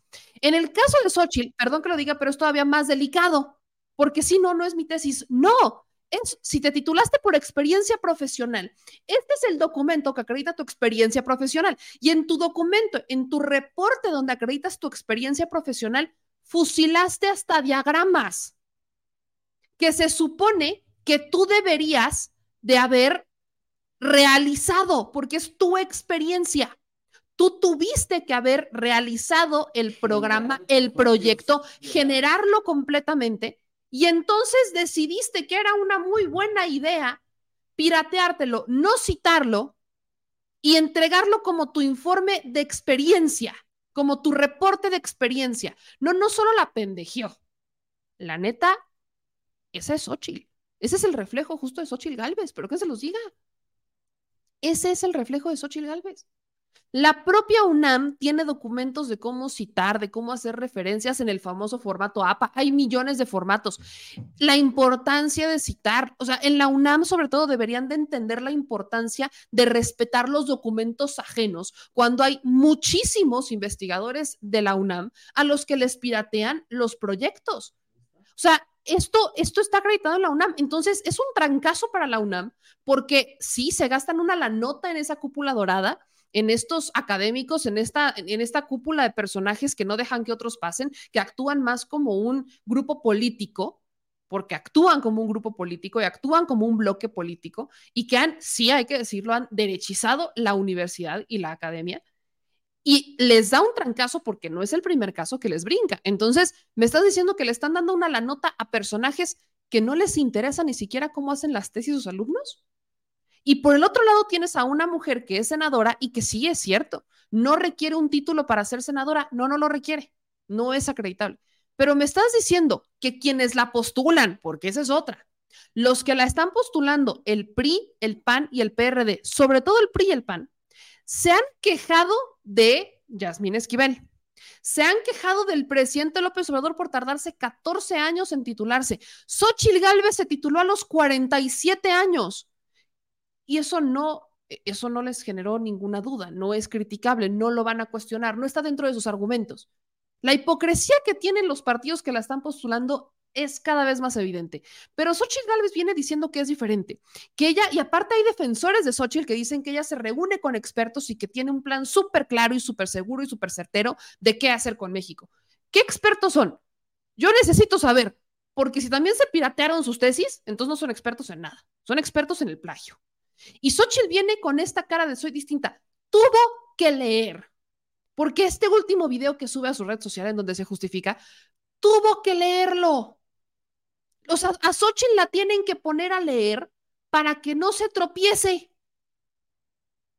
Me estás diciendo entonces que si Xochitl Gala va a tener a un asistente que diga, lo que quiso decir Xochitl fue, porque hasta ese momento parece que sí lo necesitan. O sea, parece que hay una vacante ahí en donde le surge tener a alguien que, le que traduzca o que controle a Xochitl o que vaya con un prompter a donde vaya para que lea las respuestas, porque es la única manera en la que Xochitl no la riega sola. Xochitl es la peor enemiga de Xochitl. No, no, no necesita ayuda. Pero la hipocresía con la que la están intentando limpiar la cara es brutal. Y a esto se suma el caso de la Casa Roja porque sigue la Casa Roja. Y la señora se amparó para evitar que se hablara al respecto.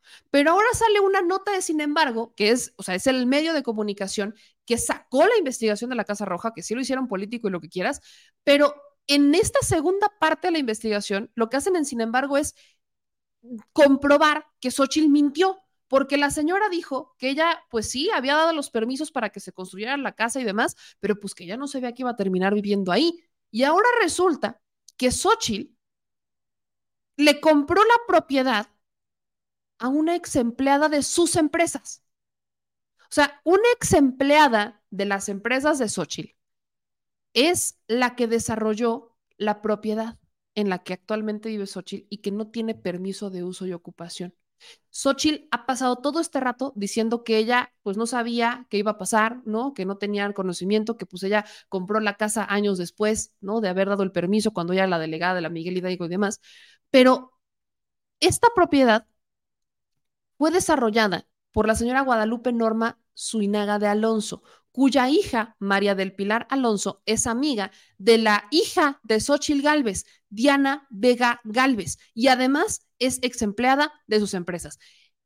Eso no es, pues, no diría traficar con influencias, pero eso no es amiguismo, no es lo que se está combatiendo. O sea, Xochitl ha negado que hay un tema de corrupción con la Casa Roja en la que actualmente vive, pero le escarbas más y encuentras que siempre sí que en donde, o sea, que ella como delegada le habría otorgado permiso a construir a una persona que además es amiga de su hija y cuya madre fue empleada de sus empresas.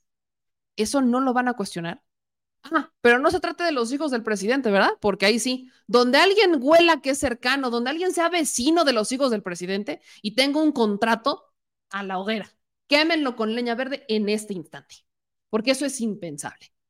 Ah, pero no lo hagas Xochitl porque entonces vamos todos a limpiarle la cara porque no es cierto, pobre señora. Es una es un complot en su contra. Y luego la señora, uno quiere entrevistarla para profundizar y no se deja, porque van con los medios únicos y exclusivos en donde ella puede con su narrativa, en donde no necesita el prompter para salirse eh, de su línea y para regarla, donde está, donde se siente segura. Entonces, que alguien ahí me explique, ¿Hasta dónde van a continuar con estas incongruencias? Si quieren defender a Xochitl, adelante. Si quieren votar por Xochitl, adelante. Es su decisión. Pero al menos pongan los datos sobre la mesa y alguien que a mí me explique. ¿Hay congruencia en esto? Yo no la encuentro. Si no es la tesis, es la Casa Roja. Si no es la Casa Roja, es la primera casa, ¿no? La casa que se supone que le dio al Salesiano, pero que no le dio al Salesiano. ¿Qué más sigue? Que si no, los contratos. ¿no? Los contratos de Xochitl, que sigo sin entender si hubo o no tráfico de influencias, porque eso no lo ha respondido. ¿Qué sigue? Todavía ni siquiera empieza la campaña. Todavía ni empieza la campaña y ya tenemos a una Xochitl Galvez que no es capaz ni siquiera de explicarnos cómo diablos le va a hacer. Ahí se las dejo. Voy con sus comentarios. Dicen acá, estaba Inge Inge, la ingeniera, con el contrato del periódico de la madrina de los hijos del presidente y ahora una empleada tiene dinero. Este, ¿Tiene qué? tiene dinero para que la patrona. Dice, no te digas, no te lo doy. No digas rumores, meme, no caigan en chismes. Atentamente, Leo Zuckerberg. Es que en tercer grado si se dan unas maromas que ni los de Cirque du Soleil. Dice Mary Jane Cuevas, yo, estudio, yo estudio en la UNAM y los maestros de grupo son muy estrictos con la citación y si no lo haces simplemente te ponen cero y te marcan plagio. Es lamentable que permitan esas desviaciones. Estoy de acuerdo contigo. Eh, dice Rafael, nunca vi un programa eh, tan malo tuyo como este. Me refiero a la parte en la que te referiste a quienes aspiran a gobernar la Ciudad de México. Ah, pues esa es tu opinión, Rafael. Adelante. Digo, eh, si no coincides con ella, no estás obligado a coincidir. Pero pues yo veo el escenario muy claro. O sea, tienen personas muy capaces para gobernar la Ciudad de México. el, tema es cómo quieren que lo logren. O sea, es nada más eso cómo quieren llegar a eso. Si dices que está mal porque no te gustó mi opinión, adelante. Es muy, es muy, pues es muy buena tu opinión, adelante.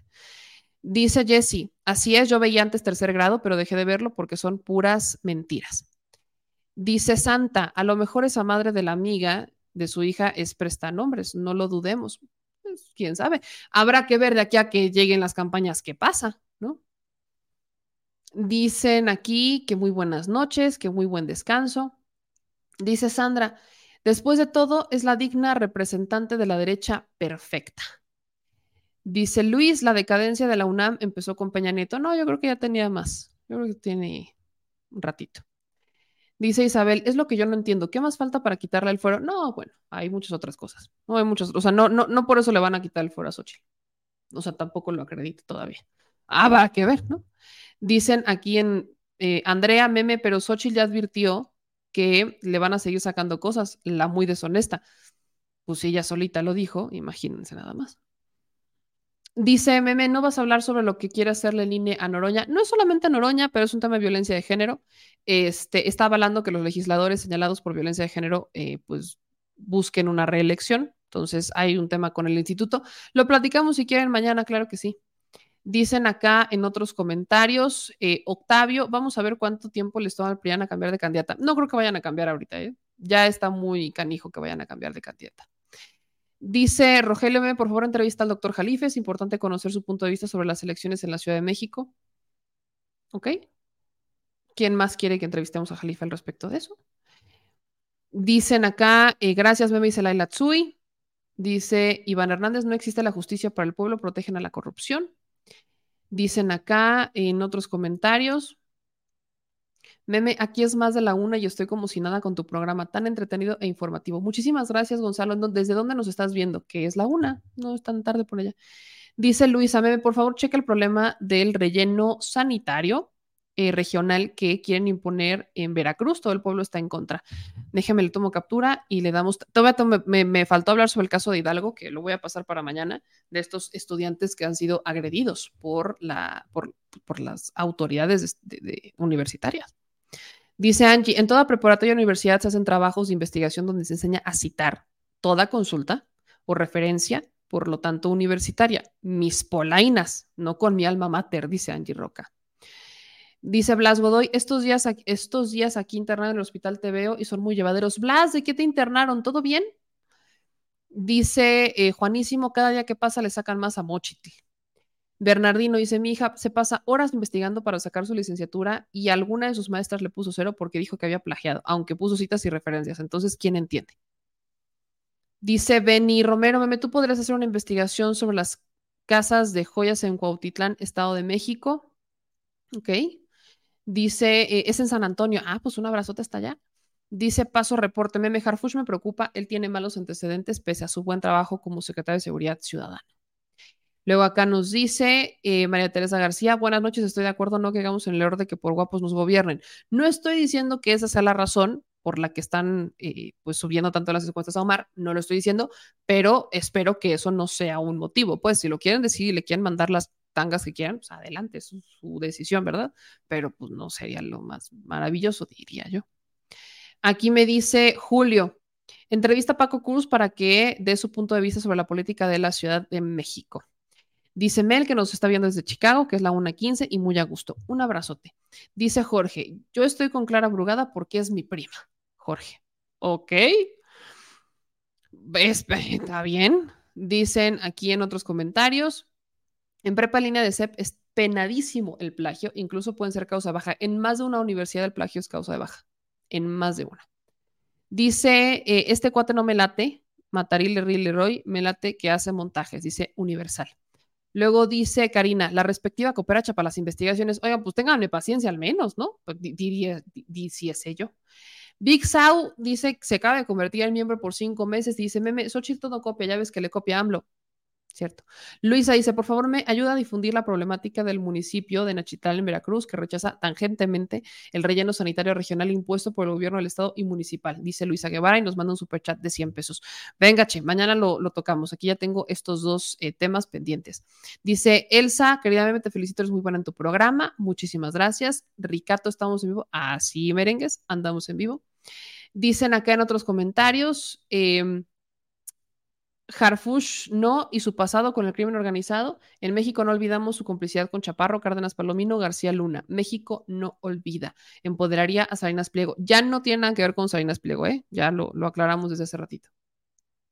Dice Charlowski, igual aquí te miro desde San Antonio. Saludos a todos aquí trabajando. Un abrazo, Totote. María María dice, meme, recuerdo cuando el atentado de Harfush salió con Santiago Nieto en el hospital y un arma estaba en la esquina del cuarto o era fake. No recuerdo eso, fíjate. Ahí sí no, no recuerdo esta parte. Dice eh, el Tucito, está bien que hables de la Universidad de Hidalgo, está tomada por porros. Sí, déjenme mañana porque tengo que descargar todos los videos. Mañana, hoy fue un día muy caótico, pero mañana, claro que sí, lo tocamos a profundidad. Eh, dice Elsa Meme, ¿qué podemos hacer nosotros los ciudadanos para sacar a corrupta piña? Se requiere una reforma. Esa es la bronca y cierro con esto. La bronca que tenemos con el Poder Judicial, particularmente con la Suprema Corte, es esa, que tristemente la única manera de sacarlos, o sea, están tan, pero tan... Eh,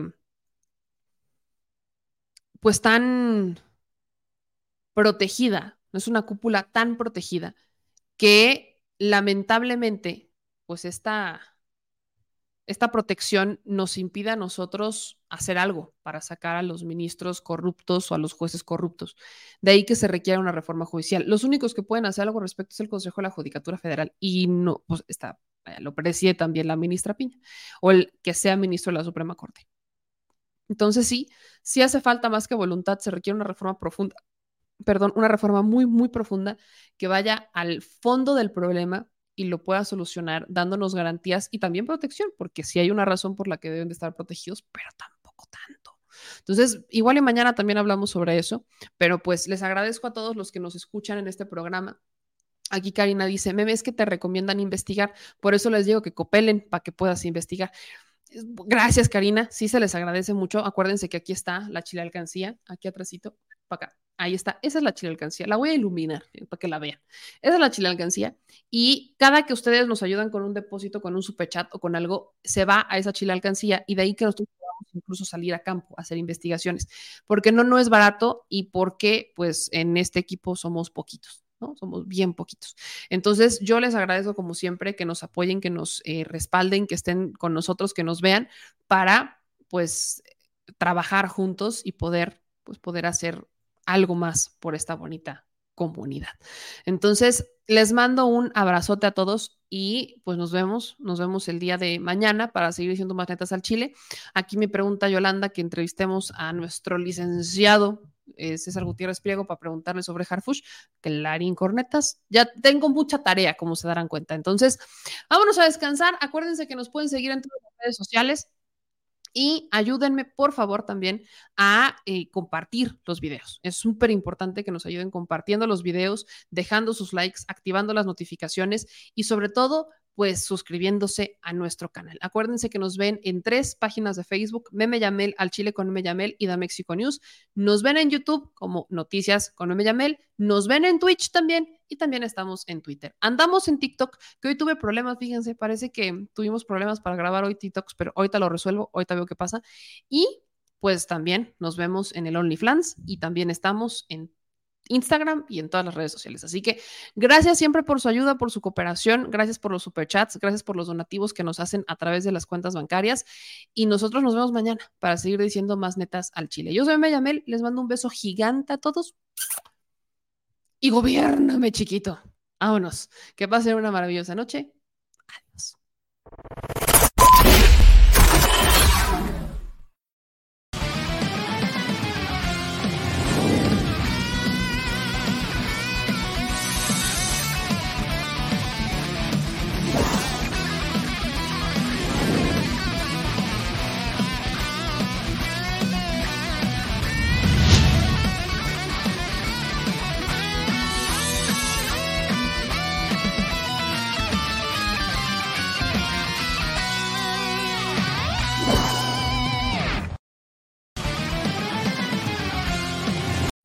Mexicana y mexicano residente en el extranjero. Recuerda que a partir de este primero de septiembre podrás inscribirte en la lista nominal para votar en la elección presidencial del 2024.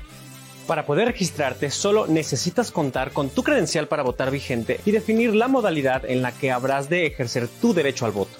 Si no cuentas con tu credencial o ya está vencida, estás a tiempo de realizar tu trámite sin costo en la embajada o consulado más cercano a tu domicilio. Lo más importante es que no te quedes fuera de la toma de decisiones en tu país y participes, ya sea vía postal, electrónica por internet o presencial en las sedes consulares que el INE habilitará para recibir tu voto. Recuerda que además de la presidencia de la República podrás participar en la elección de senadurías y de las gubernaturas de Chiapas, Guanajuato, Jalisco, Morelos, Puebla y Yucatán, así como de la jefatura de gobierno de la Ciudad de México, si eres originario de alguna de estas entidades. En el caso de la Ciudad de México, Oaxaca y Jalisco, incluso podrás votar por una diputación. Por eso es muy importante que tengas tu credencial para votar vigente y te registres lo más pronto posible en nuestra página votoextranjero.mx. Porque México es importante para las y los mexicanos que residen en el extranjero. Y ellos son importantes para México.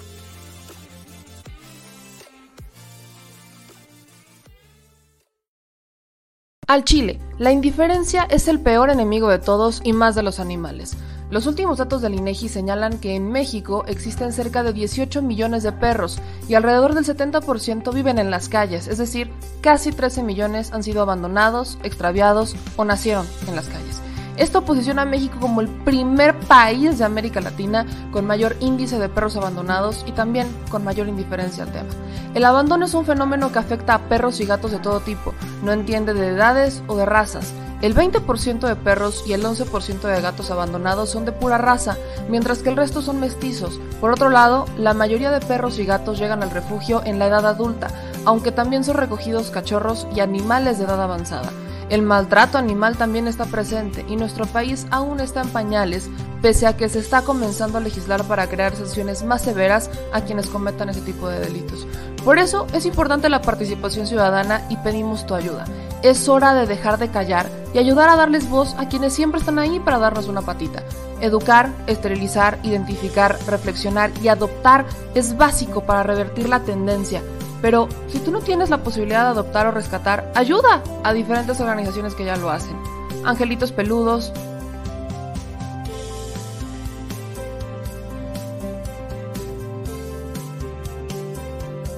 Amor sin raza.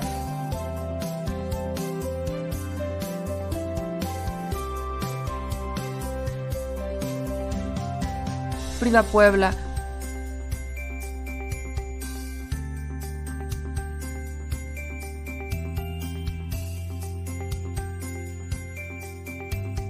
Rivera Rescue.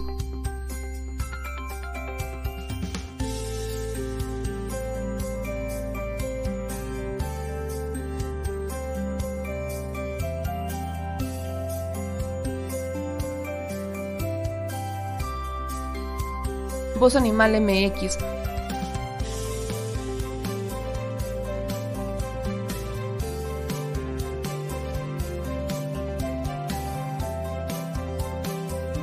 El albergue San Cristóbal.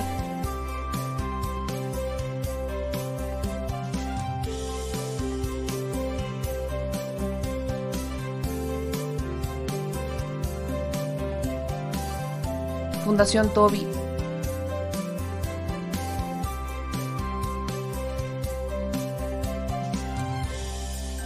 o Patitas Invisibles son algunas de las organizaciones a las que constantemente donamos y apoyamos, pero no es suficiente. Ayúdanos a que sean más voces las que salven vidas. Sus patitas, de verdad, pueden salvar tu vida. Difunde y dona.